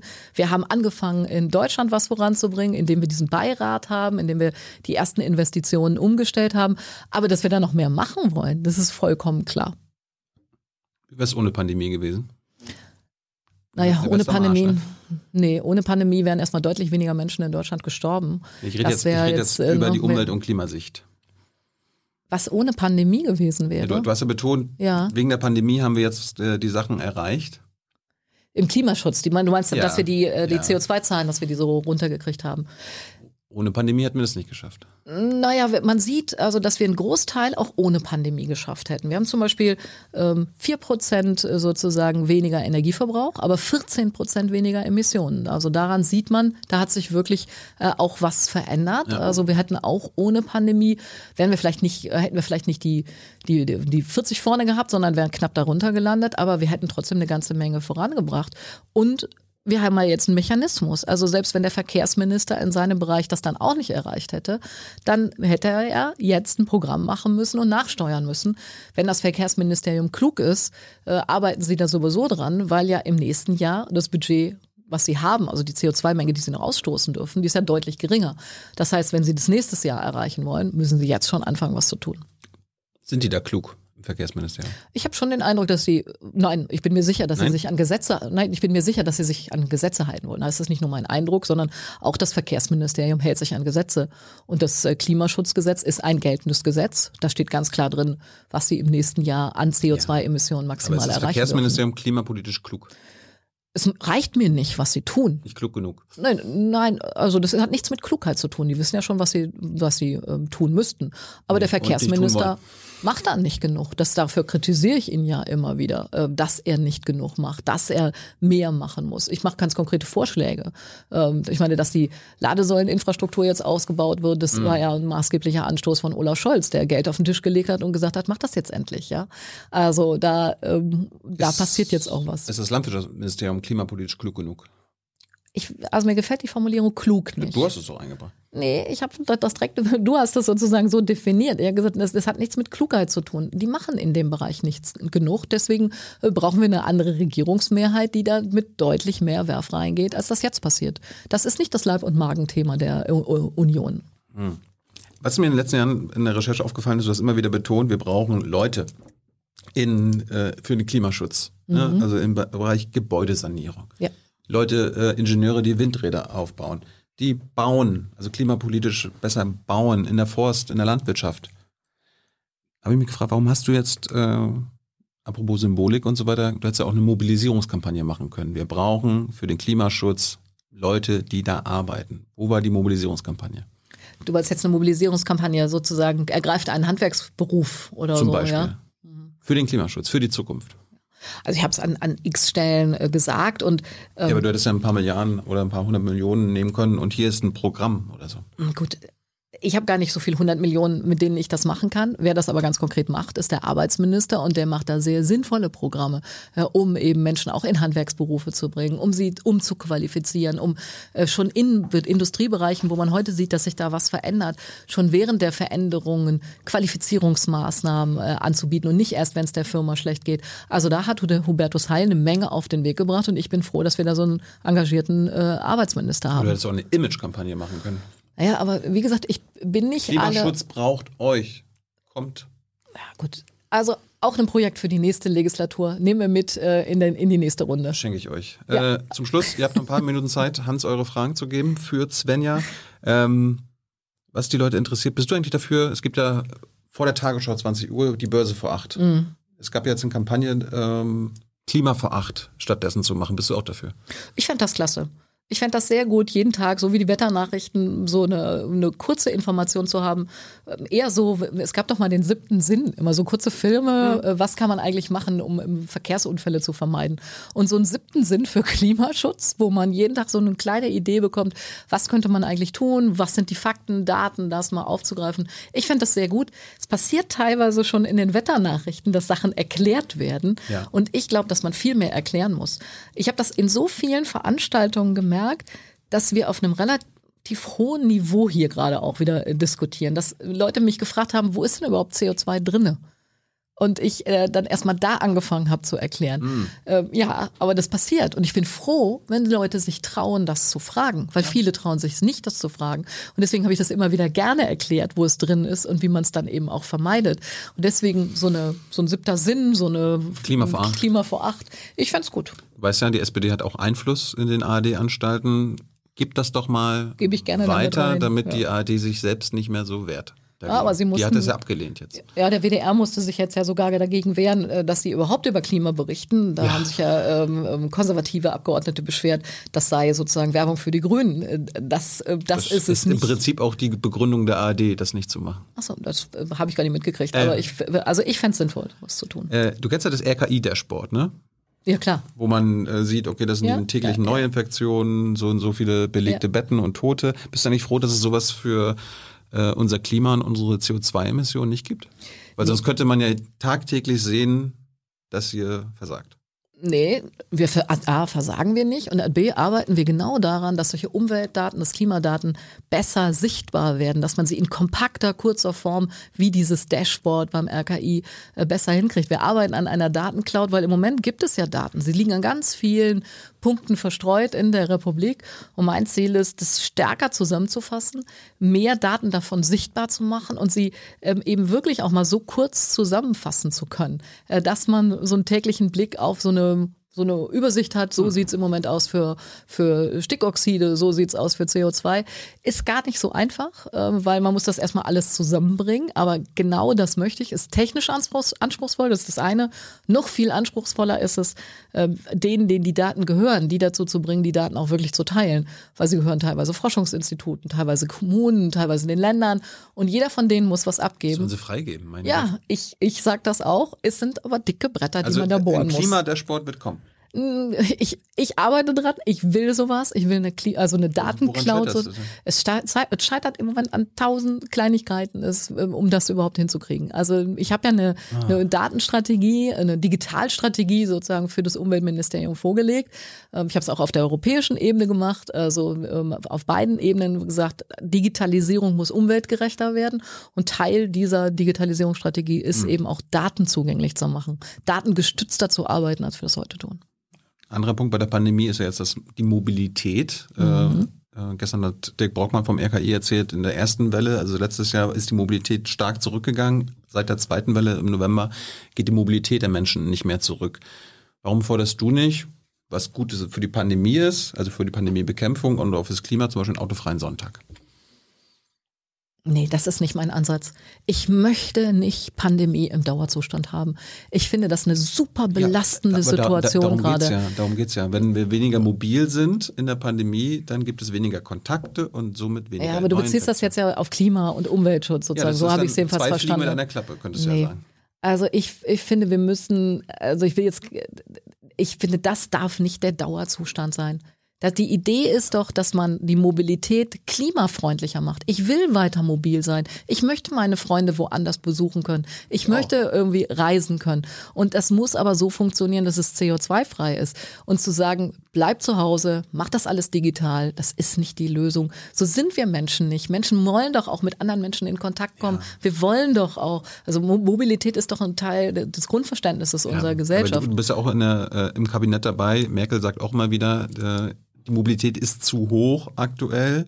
Da könntest du dann sagen, hier, zwei Fliegen mit einer Klappe, autofreier Sonntag, ist gut für Ja, aber die das müssen wir CO2-Emissionen und für die Pandemie. Aber das müssten wir ja dauerhaft machen. Das funktioniert ja nur, wenn wir immer du kannst es ja sonntags. einmal erstmal ausprobieren. Ja, aber dann haben wir eine kurzfristig geht's runter, aber äh, das, wir müssen doch strukturell runter. Das, das muss doch, äh, das reicht ja aber Dann nicht. kannst du das mal ausprobieren, wie die Leute reagieren. Nee. Also ich finde dieses ganze Verbote und jetzt bleibt gefälligst zu Hause, dann man produziert ja kein CO2, das finde ich das Ich habe jetzt ja nicht Autoverbot am Sonntag gesagt, sondern autofreier Sonntag. Ja, aber ähm, irgendwie, also nee, das ist nichts, was mir, das Hm. ist nicht meine Politik. Ich will nicht äh, Mobilität verbieten, ich will CO2-freie Mobilität haben. Jedenfalls aus Klimaschutzsicht. Pandemiesicht ist eine ganz andere, aber aus Klimaschutzsicht ist das nicht mein Modell für die Zukunft. Einmal probier's noch mit einem mit einer Noch Pan- ein Verbot? Pa nee, nee, nee. Pandemie-Analogie. Es gibt ja es, beim Lockdown. Man könnte ja auch einen Lockdown machen äh, für unsere schlimmsten CO2-Sünder im, im Land. Ne? Die Stahlindustrie und äh, wer auch immer die, die größten CO2-Sünder sind. Und dann sagst du, es gibt erst Öffnungen und Lockerungen, wenn es ein Klimahygienekonzept gibt. Ja, da sind die doch schon längst, also das ist, da sind wir schon drüber hinweg. Nee, die, die, die machen ja immer noch. Die Ja, aber die haben ja immer noch die Luft und versprechen dir, ja, in 20 Jahren Nein, wir das. das. stimmt überhaupt nicht. Ja andersrum machen. lad doch mal, lad doch mal die Salzgitter AG ein. Die haben nämlich das erste Förderprogramm aus meinem Haus und können ganz genau erklären, wie sie ihr Stahlwerk CO2-frei kriegen. Wie jetzt der erste Schritt ist mit Gas, wie sie, wie viel Windenergie sie ganz genau brauchen. Sie sind dabei, ähm, sich äh, einen Teil eines Windparks äh, zu sichern, äh, der dann nur für sie Strom liefert. Und sie sind ganz konkret in dem Umbauprojekt und dabei helfen wir ihnen. Das ist, und das, Salzgitter. Das ist jetzt ein Leuchtturm. das Nein, muss ja für alle nein. Nein, das geht. Also wir, ich rede jetzt seit über drei, wir reden schon über drei Jahre mit der Stahlindustrie, wir reden mit der mit Zementindustrie, mit der Chemieindustrie und die sind alle dabei. Das stimmt nicht. Also ich kann da wirklich nur raten, red mit denen. Ich stelle gerne den Kontakt zu den Gesprächspartnern her. Die sind alle auf dem Weg, CO2-frei zu produzieren. Sie haben Fragen, wo sie das Geld hinkriegen, wie sie das genau machen. Es gibt noch technische Herausforderungen, aber ich habe noch kein Stahlwerk und ich habe wirklich mit, mit vielen Stahlwerkern gesprochen, habe noch keinen gesehen, der gesagt hat, das will ich nicht. Sondern sie sagen alle, wie kriegen wir das hin? Und übrigens in vielen Bereichen der Wirtschaft, das ist ein Zerrbild zu sagen, dass die Wirtschaft keinen Klimaschutz will. Das stimmt nicht. Da hat sich wirklich was gedreht. Die wollen, die sind teilweise sind sie mir nicht schnell genug, aber dass da enorme Bewegung reingekommen ist, das stimmt. Habe ich auch nicht gesagt, dass, dass, die, dass sie das nicht wollen. Sie wollen es nur nicht schnell genug. Nee, also da, da so ein Stahlwerk umbauen, das macht man nicht mal eben hopp, sondern das ist schon ähm, ganz schön aufwendig. Ich, wir brauchen aber Stahl. Ja. Wir brauchen für die Windanlagen Stahl. Und ich will nicht irgendwie billig Stahl haben, der mit ähm, riesen CO2-Fußabdruck Kannst du hergestellt ist. CO2-Zölle fordern? Diskutieren wir ja genau eben auf der europäischen Ebene, ob wir sowas Forderst, einführen. forderst du das? Naja, ich bin da noch nicht davon überzeugt, dass das die alleinige Lösung ist. Aber wenn, wir müssen unsere Industrie in Deutschland schützen. Wenn die es schaffen, jetzt CO2-freien Stahl herzustellen, sind sie in Konkurrenz mit anderen, die das nicht schaffen. Und wenn dann überall immer nur das Billigste beschafft wird, dann wird das der Stahl mit CO2 sein. Und das heißt, der CO2-freie Stahl wird nicht verkauft. Das geht nicht. Ja, das müssen wir verhindern. Ja, wenn angenommen, jetzt eine Tonne Stahl kostet äh, aus China 100 Euro und Ja. in Deutschland hergestellter Stahl 200 Euro. Da könntest du ja sagen, wir machen hier einen, äh, einen CO2-Zoll auf den chinesischen Stahl von mindestens 100 Euro. Das ist ja das, was wir gerade europaweit diskutieren. Das willst du nicht fordern. Ja, ich bin mir nicht sicher, ob das die alleinige Lösung sein kann, weil wir exportieren ja auch aus Deutschland heraus. Und wenn wir jetzt alle wieder sozusagen die Zölle hochfahren, dann wird es ein sehr kompliziertes System. Mir wäre lieber, wir schaffen es, dass auch die Chinesen, die Inder, die Indonesier, dass die auch CO2-freien Stahl hin, herstellen. Ja. So, und da ist eben, Und da kommt dann der Zoll ins Spiel, damit, damit sie den Zoll nicht mehr bezahlen müssen. Ja, aber das ist, also ähm, so ein Zoll ist eben gar nicht so einfach zu berechnen. Wir werden das jetzt auf der europäischen Ebene, es wird, ähm, die, gibt die Diskussion, es wird jetzt einen Vorschlag dazu geben, das so hinzukriegen, dass das wirklich den Anreiz gibt, dass auch die anderen CO2-frei produzieren. Das muss am Ende das Ziel sein und Ja, das ist gar nicht so klar. einfach zu machen. So habe ich es verstanden. Das ist ja der, der CO2-Zoll ist dann ein Anreiz für China und die anderen dreckigen Stahlhersteller, da ganz schnell was zu machen. Ja, ist aber gar nicht so einfach, das so zu stricken. Deswegen, also das alleine reicht auch noch nicht. Also wir müssen dann auch gucken, wie, wie sind die Mechanismen, wie kriegt man es wirklich so hin, dass das äh, auch erfolgreich ist. Einfache Frage zum Schluss, jetzt kommt Hans. Ah. Äh, willst du denn Umweltministerin noch bleiben? Ja, na klar will ich Umweltministerin bleiben. Das ist ein toller Job und den würde ich gerne noch weitermachen. Svenja, vielen Dank. Jetzt kommt Hans mit den Zuschauerfragen. Ja, danke. Hans. Ja. Oh. Jetzt muss ich noch ein bisschen Ja, ein bisschen, lass mich hier bitte nicht alleine, Ich weiß nicht, ob Hans jetzt sozusagen. auf Toilette ist oder Ne, ich glaube, er sammelt noch Fragen. vielleicht sind eine Menge gekommen. Wer weiß. Ja, dann. Hey Leute, hier sind Thilo. Und Tyler? Junge Naiv gibt es ja nur durch eure Unterstützung. Hier gibt's keine Werbung, außer für uns selbst. Das sagst du jetzt auch schon ein paar Jahre, ne? ja. Aber man muss ja Aber mal es wieder darauf halt, hinweisen. Ne? Stimmt halt. Ne? Und ihr könnt uns per Banküberweisung unterstützen oder PayPal. Und wie ihr das alles machen könnt, findet ihr in der Podcast-Beschreibung. Da kommt er. Da ist er. Da bin ich. Ja, Doch, das sieht nach vielen Fragen aus. Ich sehe den Zettel hier. den Zettel, es sind Die Zettel, oh, es sind die Zettel, mehrere. Jetzt genau. sehe ich's ja, auch, ja, ja. ja, also es war, es war viel Traffic im, äh, im Chat, äh, auch vorher schon. Ähm, ich fange mal an mit einer Frage von Alex, äh, der sagt, einerseits sagtest du, äh, die SPD muss ins Kanzleramt, weil mit der CDU nicht genug geht. Als dann Thilo aber äh, sagte, beim Klimaschutz wurde nicht genug getan, da widersprichst du. Was denn nun? Kann ja nur eins wahr sein. Also entweder bremst die CDU, sodass nicht genug getan werden konnte, oder es wurde doch genug getan. Also ich will, dass mehr getan wird. Und das geht mit einem Kanzler Olaf Scholz deutlich besser, weil dann nämlich die gesamte Regierung eine klare Mission hat. Wir wollen diesen menschengemachten Klimawandel zurückdrängen. Wir wollen CO2-frei werden. Das wird er in einer Regierung durchsetzen. Jetzt haben wir in dieser Regierung eine Menge durchgesetzt. Wir haben Aber nicht viel, genug. Wir hätten weitaus mehr schaffen können in anderen Was wäre Konstellationen. dann, guck, was wäre denn, jetzt sind wir an den Punkten, was wären deine Punkte gewesen, wo du sagst, mit Kanzler Olaf Scholz äh, schon in den letzten vier Jahren wäre das und das und das zusätzlich passiert? Naja, mit einem Kanzler Olaf Scholz äh, wäre es im Verkehrssystem deutlich schneller weitergegangen. Und das werden wir auch, ähm, wenn er dann endlich dran ist, machen. Er will das Verkehrssystem äh, umbauen. Er will, dass wir die modernste Mobilität in Europa haben, dass wir mehr öffentlichen Personennahverkehr haben, dass wir umsteigen auf E-Mobilität, dass wir mehr Ladesäulen haben. Er hat ähm, ganz klar ähm, die Energiewende mit jetzt vorangetrieben, indem wir aus der Kohle rausgehen. Er will ein anderes Gesundheitssystem, anderes Thema, müssen wir jetzt hier nicht drüber reden. Also all das hat bislang noch nicht genügend stattgefunden. Nein, ich glaube, da kann man immer noch mehr machen. Wir haben in diesen drei Jahren jetzt, drei, drei Jahren und ein paar äh, Tage, eine ganze Menge geschafft. Wir haben das der CDU abgerungen, aber wir wären ganze Schritte weiter, wenn ähm, es nicht, äh, wenn es eine andere Regierungskonstellation gäbe. Ich möchte jedenfalls nicht so gerne wieder eine große Koalition haben. Mhm. Also äh, unterm Strich, alles ganz toll, aber nicht toll genug. Ähm, naja, darauf läuft darauf läuft's raus. Da wurde dann auch konkret gefragt, und das sollte ich bitte uncharmant weitergeben. Wie uncharmant, so Ähm, jetzt. nee, uncharmant ist jetzt mein Wort. Nee, ich soll das direkt fragen. Inwiefern ist denn eigentlich Julia Klöckner eine echte Bremse bei den Sachen, die dir wichtig sind? Das wird immer so getan, weil wir beides Frauen sind, als wäre das so ein Konflikt unter Frauen, ja. Nö, ist, nö, es, nö. ist es, will ich aber einmal sagen, ist es nicht. Sondern es geht um unterschiedliche Interessenlagen. Und äh, Julia Klöckner vertritt ähm, ein ähm, äh, landwirtschaftliche Interessen äh, und ich vertrete die Interessen der Umwelt und des Klimaschutzes. Und ja, ich erlebe die sie vor allen Dingen noch nicht so, nein, ich erlebe sie nicht so, dass sie sich für Klima, für Umweltschutz, für den Schutz der Artenvielfalt wirklich einsetzt. Sie erklärt die Biene für systemrelevant. Wenn ich dann aber will, dass möglichst schnell Pflanzenschutzmittel reduziert werden, dann blockiert sie das, ja. Und ähm, tut alles dafür, damit es wirklich an jeder kleinsten Ecke noch eine Ausnahme gibt, damit es eben nicht so stark äh, reduziert wird. Also sie ist in dem ähm, auf der im, sie erzählt schöne Sachen, sie hat schöne schöne Wörter wie systemrelevant, aber sie tut es dann am Ende nicht. Und das ist was, was mich unglaublich ärgert. Mhm. Und wenn es nicht Julia, sondern Julius Klöckner wäre, wäre es nicht anders. Naja, also ich glaube schon, dass Männer in der Politik anders bewertet werden. Ich bin eine Nervensäge. Jemand, der das als Mann genauso macht, ist durchsetzungsstark. Ähm, Ich bin zickig, äh, Männer äh, sind eben robust. Also da gibt es durchaus andere Bewertungen, äh, ob man eine Frau oder ob ein Mann das sagt in der Politik. Ähm, da wird gefragt, konkrete Maßnahmen. Äh, ist nicht zu befürchten, dass wenn zum Beispiel äh, auch Insektenschutz in Deutschland betrieben wird, durch Reduzierung äh, von Giften, wird das nicht eventuell ausgehebelt dadurch, dass dann mehr Importe kommen von landwirtschaftlichen Produkten aus Ländern, wo das äh, nicht so energisch verfolgt wird?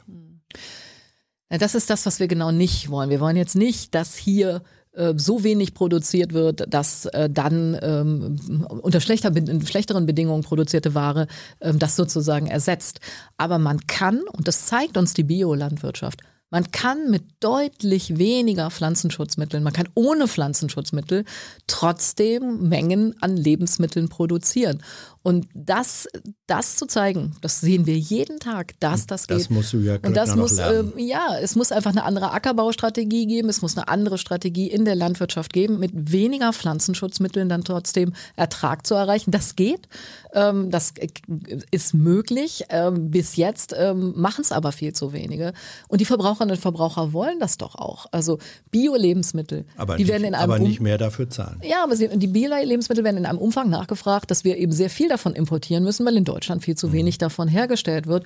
Und es sind auch viele bereit, ein bisschen mehr dafür zu zahlen. Es ist ja nicht, nicht viel. Wenn die Milch etwas teurer wird, äh, weil eben ähm, die, die Landwirtschaft wirklich nachhaltig ist, dann sind das Centbeträge, die dann den Landwirten aber äh, am Ende wirklich helfen. Es wurde kritisiert, dass die Renaturierung äh, oder Rebewässerung von Mooren, also ein Stück Renaturierung, Moore ganz wichtige CO2-Speicher, wenn sie denn funktionieren, dass das der Freiwilligkeit überlassen bleibt. Ja, Moore sind extrem wichtig. Wir müssen sie wieder vernässen können. Aber Landwirtinnen und Landwirte, ähm, die betreiben ja darauf Landwirtschaft. Das ist ja deren Fläche. Ich kann das nicht einfach vorgeben. Ich kann dafür äh, werben. Ich kann dafür Geld geben, dass diese zusätzliche Leistung gemacht wird. Und das ist das, was ich möchte.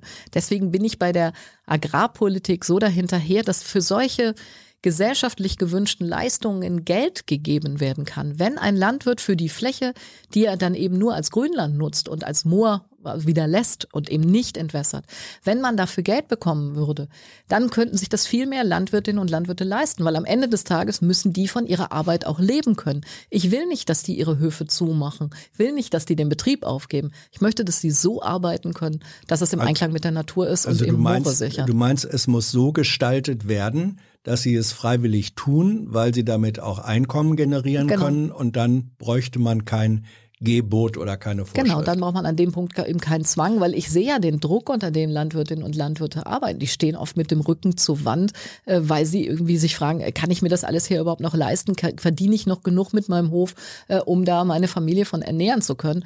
Und das äh, darf man nicht noch verschärfen, die Situation. Ja. Zur Frage, das wurde viel gesagt, also in Sachen Verbote, du bist ja streng für ein Verboteverbot. Ähm, Nein, bin ich nicht. Also nein, rote Ampeln Ah, und sowas sind ah. sinnvoll. Ich, ich habe mich nur äh, gefragt, warum ähm, ich bin, habe auf Thilo reagiert, der Ja. äh, sehr für die Verbote war. Ja, das hast du ihm die ganze Zeit ohne äh, äh, unterstellt, ohne dass er eins genannt hatte.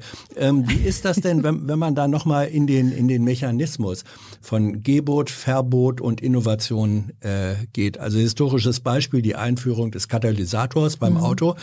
Da haben vorher äh, Hunderte von hochqualifizierten Technikern gesagt, das hä- hält äh, die deutsche Automobiltechnik nicht aus. Und dann wurde der Katalysator Pflicht. Es wurde also verboten, Autos ohne Katalysator zu bauen. Auf einmal ging es. Die heilsame Kraft des Verbots.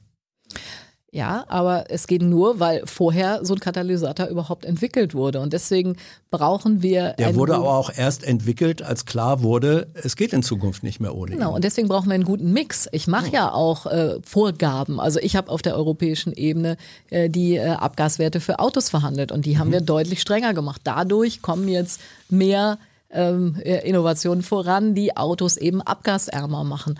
Und solche Wege, die finde ich genau richtig. Und das muss dann auch gesetzlich festgelegt werden. Ähm, also da machen Regeln Sinn, auf jeden Fall. Ich glaube nur nicht, also das, das ist ja eben das Beispiel, was ich eben genannt habe. So ein Handy ist nicht entwickelt worden, weil wir die Telefonzelle verboten haben, sondern weil es einfach ähm, Innovationen gab, die dann dazu geführt haben, dass man das klassische Telefon so weiterentwickeln konnte. Und diesen Mix aus Politik, dafür plädiere ich eben, weil im Moment so viel immer nur nach Verboten gerufen wird und den Mix davon hinzukommen, das ist das, was wir am Ende brauchen. Da haben übrigens bei dem Handyvergleich viele Chat-Teilnehmer protestiert und gesagt, man könne nicht, äh, also bei der Handy sei es sozusagen nicht eine, äh, um eine Frage von Leben und Tod äh, gegangen. Da hättest du dir einen Vergleich geschnitzt, um, um den Punkt machen zu können. Aber egal. Ähm, äh, es wurde auch viel gefragt zu Nord Stream 2.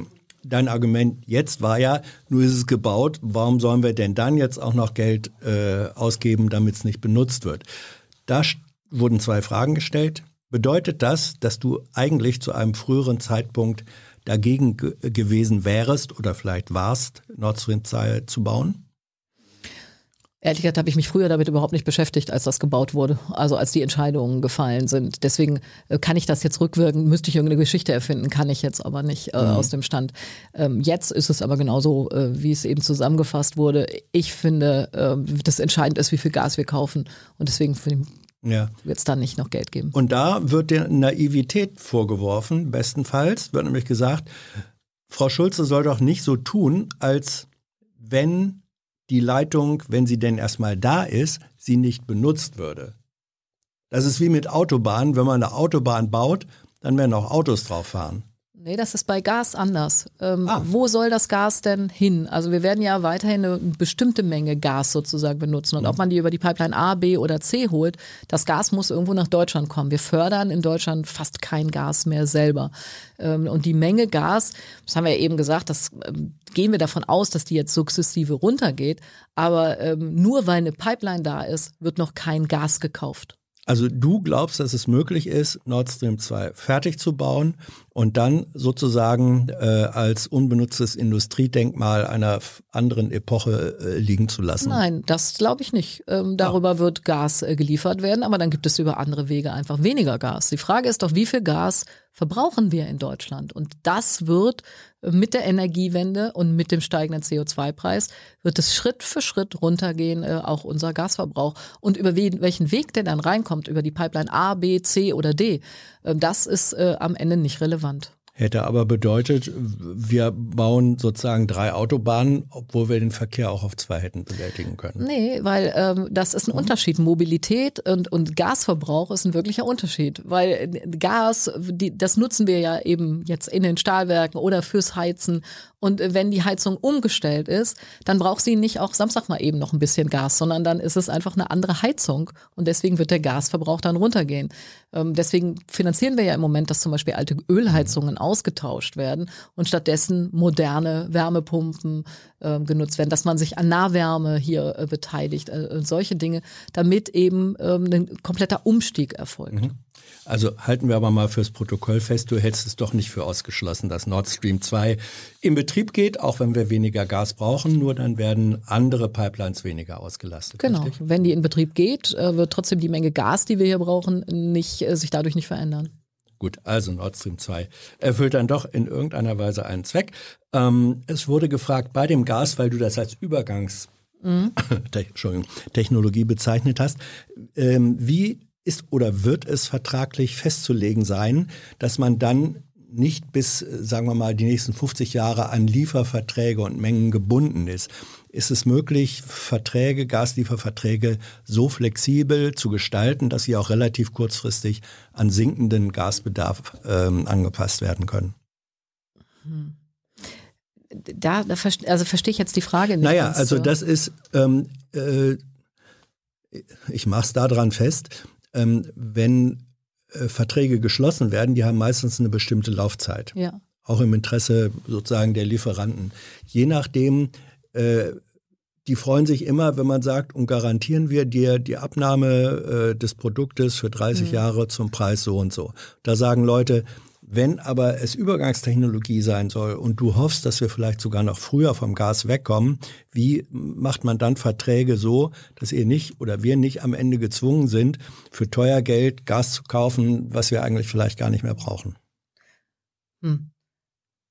Also da, da, das Konstrukt ist ja, wir würden einfach bestimmte Gasmengen kaufen, aber das mache ich ja, macht man ja doch nicht. Also ich habe jetzt bei meinen mhm. Stadtwerken in Münster habe ich einen Zweijahresvertrag für Gas weil nun mal in meiner Wohnung Gas ist, kann ich auch gar nicht alleine entscheiden. Ich bin Mieterin, ähm, so. Ähm, und nach zwei Jahren fragen mich die Stadtwerke wieder, äh, willst du Gas? Und dann kann ich nur sagen, gibt's auch was anderes? Könnt ihr mich nicht an die Fernwärme anschließen? Und äh, äh, dann muss das aber am Ende mein Mieter entscheiden, also mein Vermieter mhm. entscheiden. Aber dass wir also große, große Abnehmer, jetzt so ein Stahlwerk oder so, die werden doch versuchen, das günstigste für sich hinzukriegen. Ja, und, und wenn dann nicht, der Lieferant sagt. Ähm ja, aber das ist doch nicht günstig, einen Vertrag über 30 Jahre abzuschließen, wenn ich weiß, jedes Jahr wird der Preis deutlich teurer, mhm. weil da jedes Jahr ja jetzt der CO2-Aufschlag zukommt. Also da, das, das ist eine sehr, sehr konstruierte Geschichte, glaube ich. Das regelt der Markt. Gut, ähm, dann wird gefragt, Würdest du eigentlich zukünftig daran festhalten, dass es ein zentrales Bundesumweltministerium geben müsste? Äh, oder wäre es nicht besser, ähm, powervolle, äh, sagen wir, Umweltbüros oder Abteilungen in den einzelnen Ministerien zu haben? Ich glaube, wir brauchen beides. Wir brauchen ein, ein starkes Umweltministerium. Man sieht ja, in den USA gibt es sowas nicht. Äh, da ist das nur eine Behörde. Ähm, die haben jetzt wenigstens so einen Beauftragten, mhm. also mit John Kerry, ähm, eingerichtet. Aber ich glaube, ein starkes Umweltministerium, das hat sich absolut bewährt. Und dann müssen alle Ministerien, die mit CO2 zu tun haben, auch zu Umwelt- und Klimaministerien werden. Auch das Verkehrsministerium muss sich umstellen, CO2-freie Mobilität vorantreiben. Das Landwirtschaftsministerium, das Bauministerium, das Energieministerium.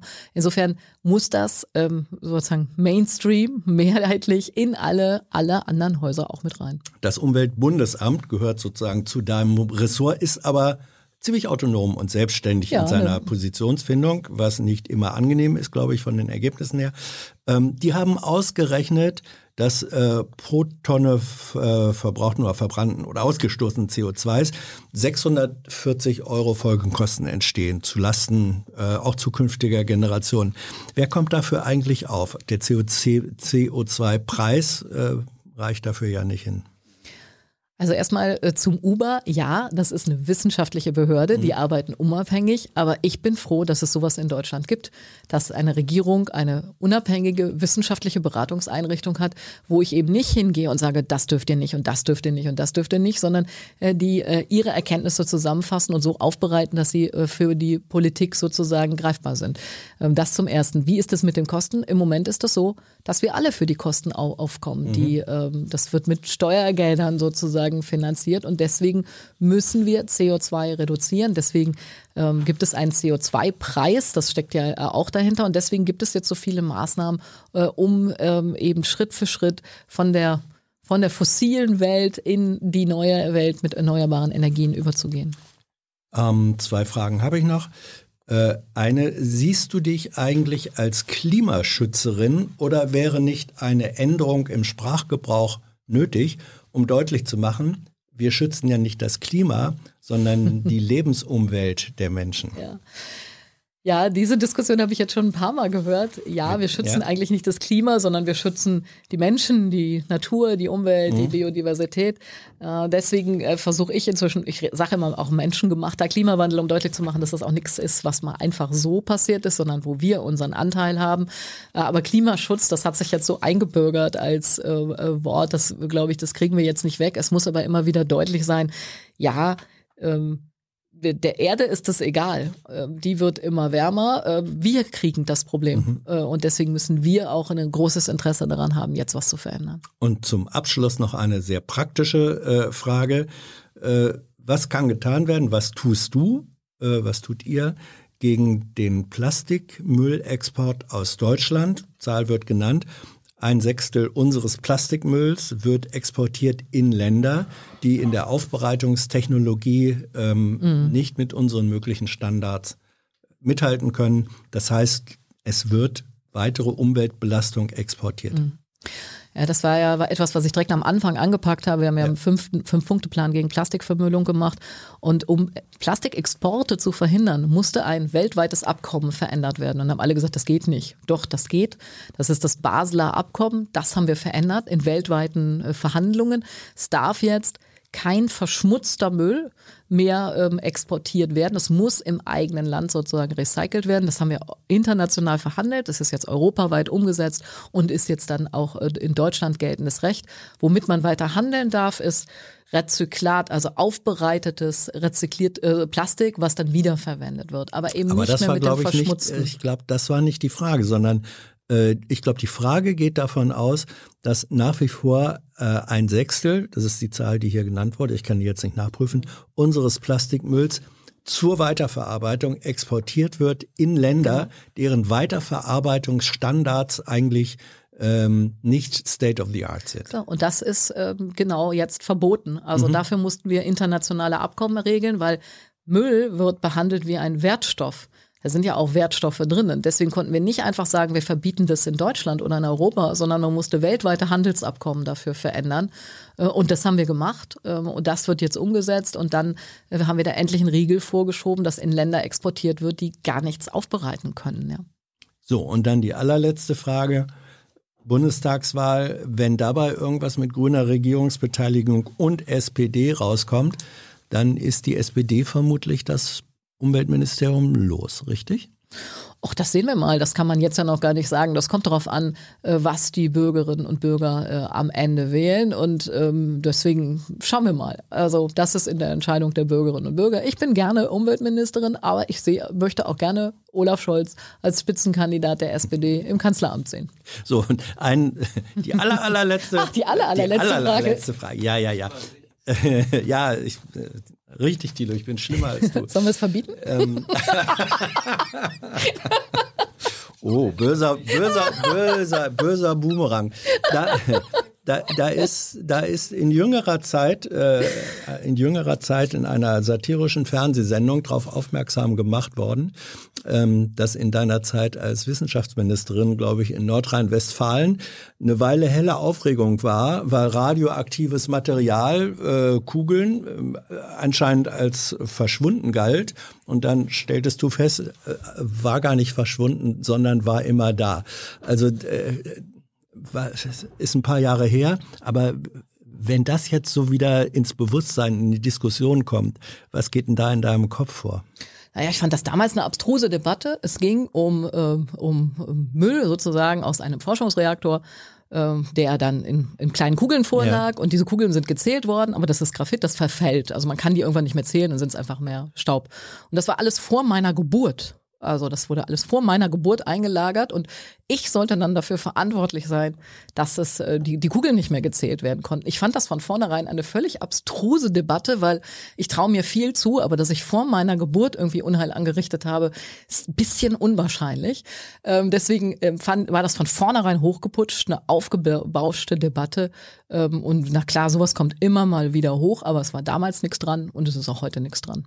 Also zählen konntest du dann, äh, du hast keinen Fehler gemacht als Ministerin. Äh, zählen habe ich zwar erst nach meiner Geburt gelernt, ja, ja. aber ich habe es gelernt. Nee, nein, ich meine, du hast im Umgang mit diesen Kugeln, also ich meine, das ist ja schon eine, eine schräge Sache, ja ähm, auch, auch wenn das vor deiner Geburt entstanden ist, äh, verschwunden und doch nicht verschwunden waren sie in deiner Amtszeit. Da hast du nichts falsch gemacht? Nein, da war keine Fehler auf meiner Seite, mhm. sondern es war einfach eine Frage, wie wird das gezählt, wie kann man das heute noch nachweisen? Also die anderen haben falsch gezählt. Gut. Nein, das war nur bewusst ein Versuch, mir sozusagen was ans Bein zu flicken. Mhm.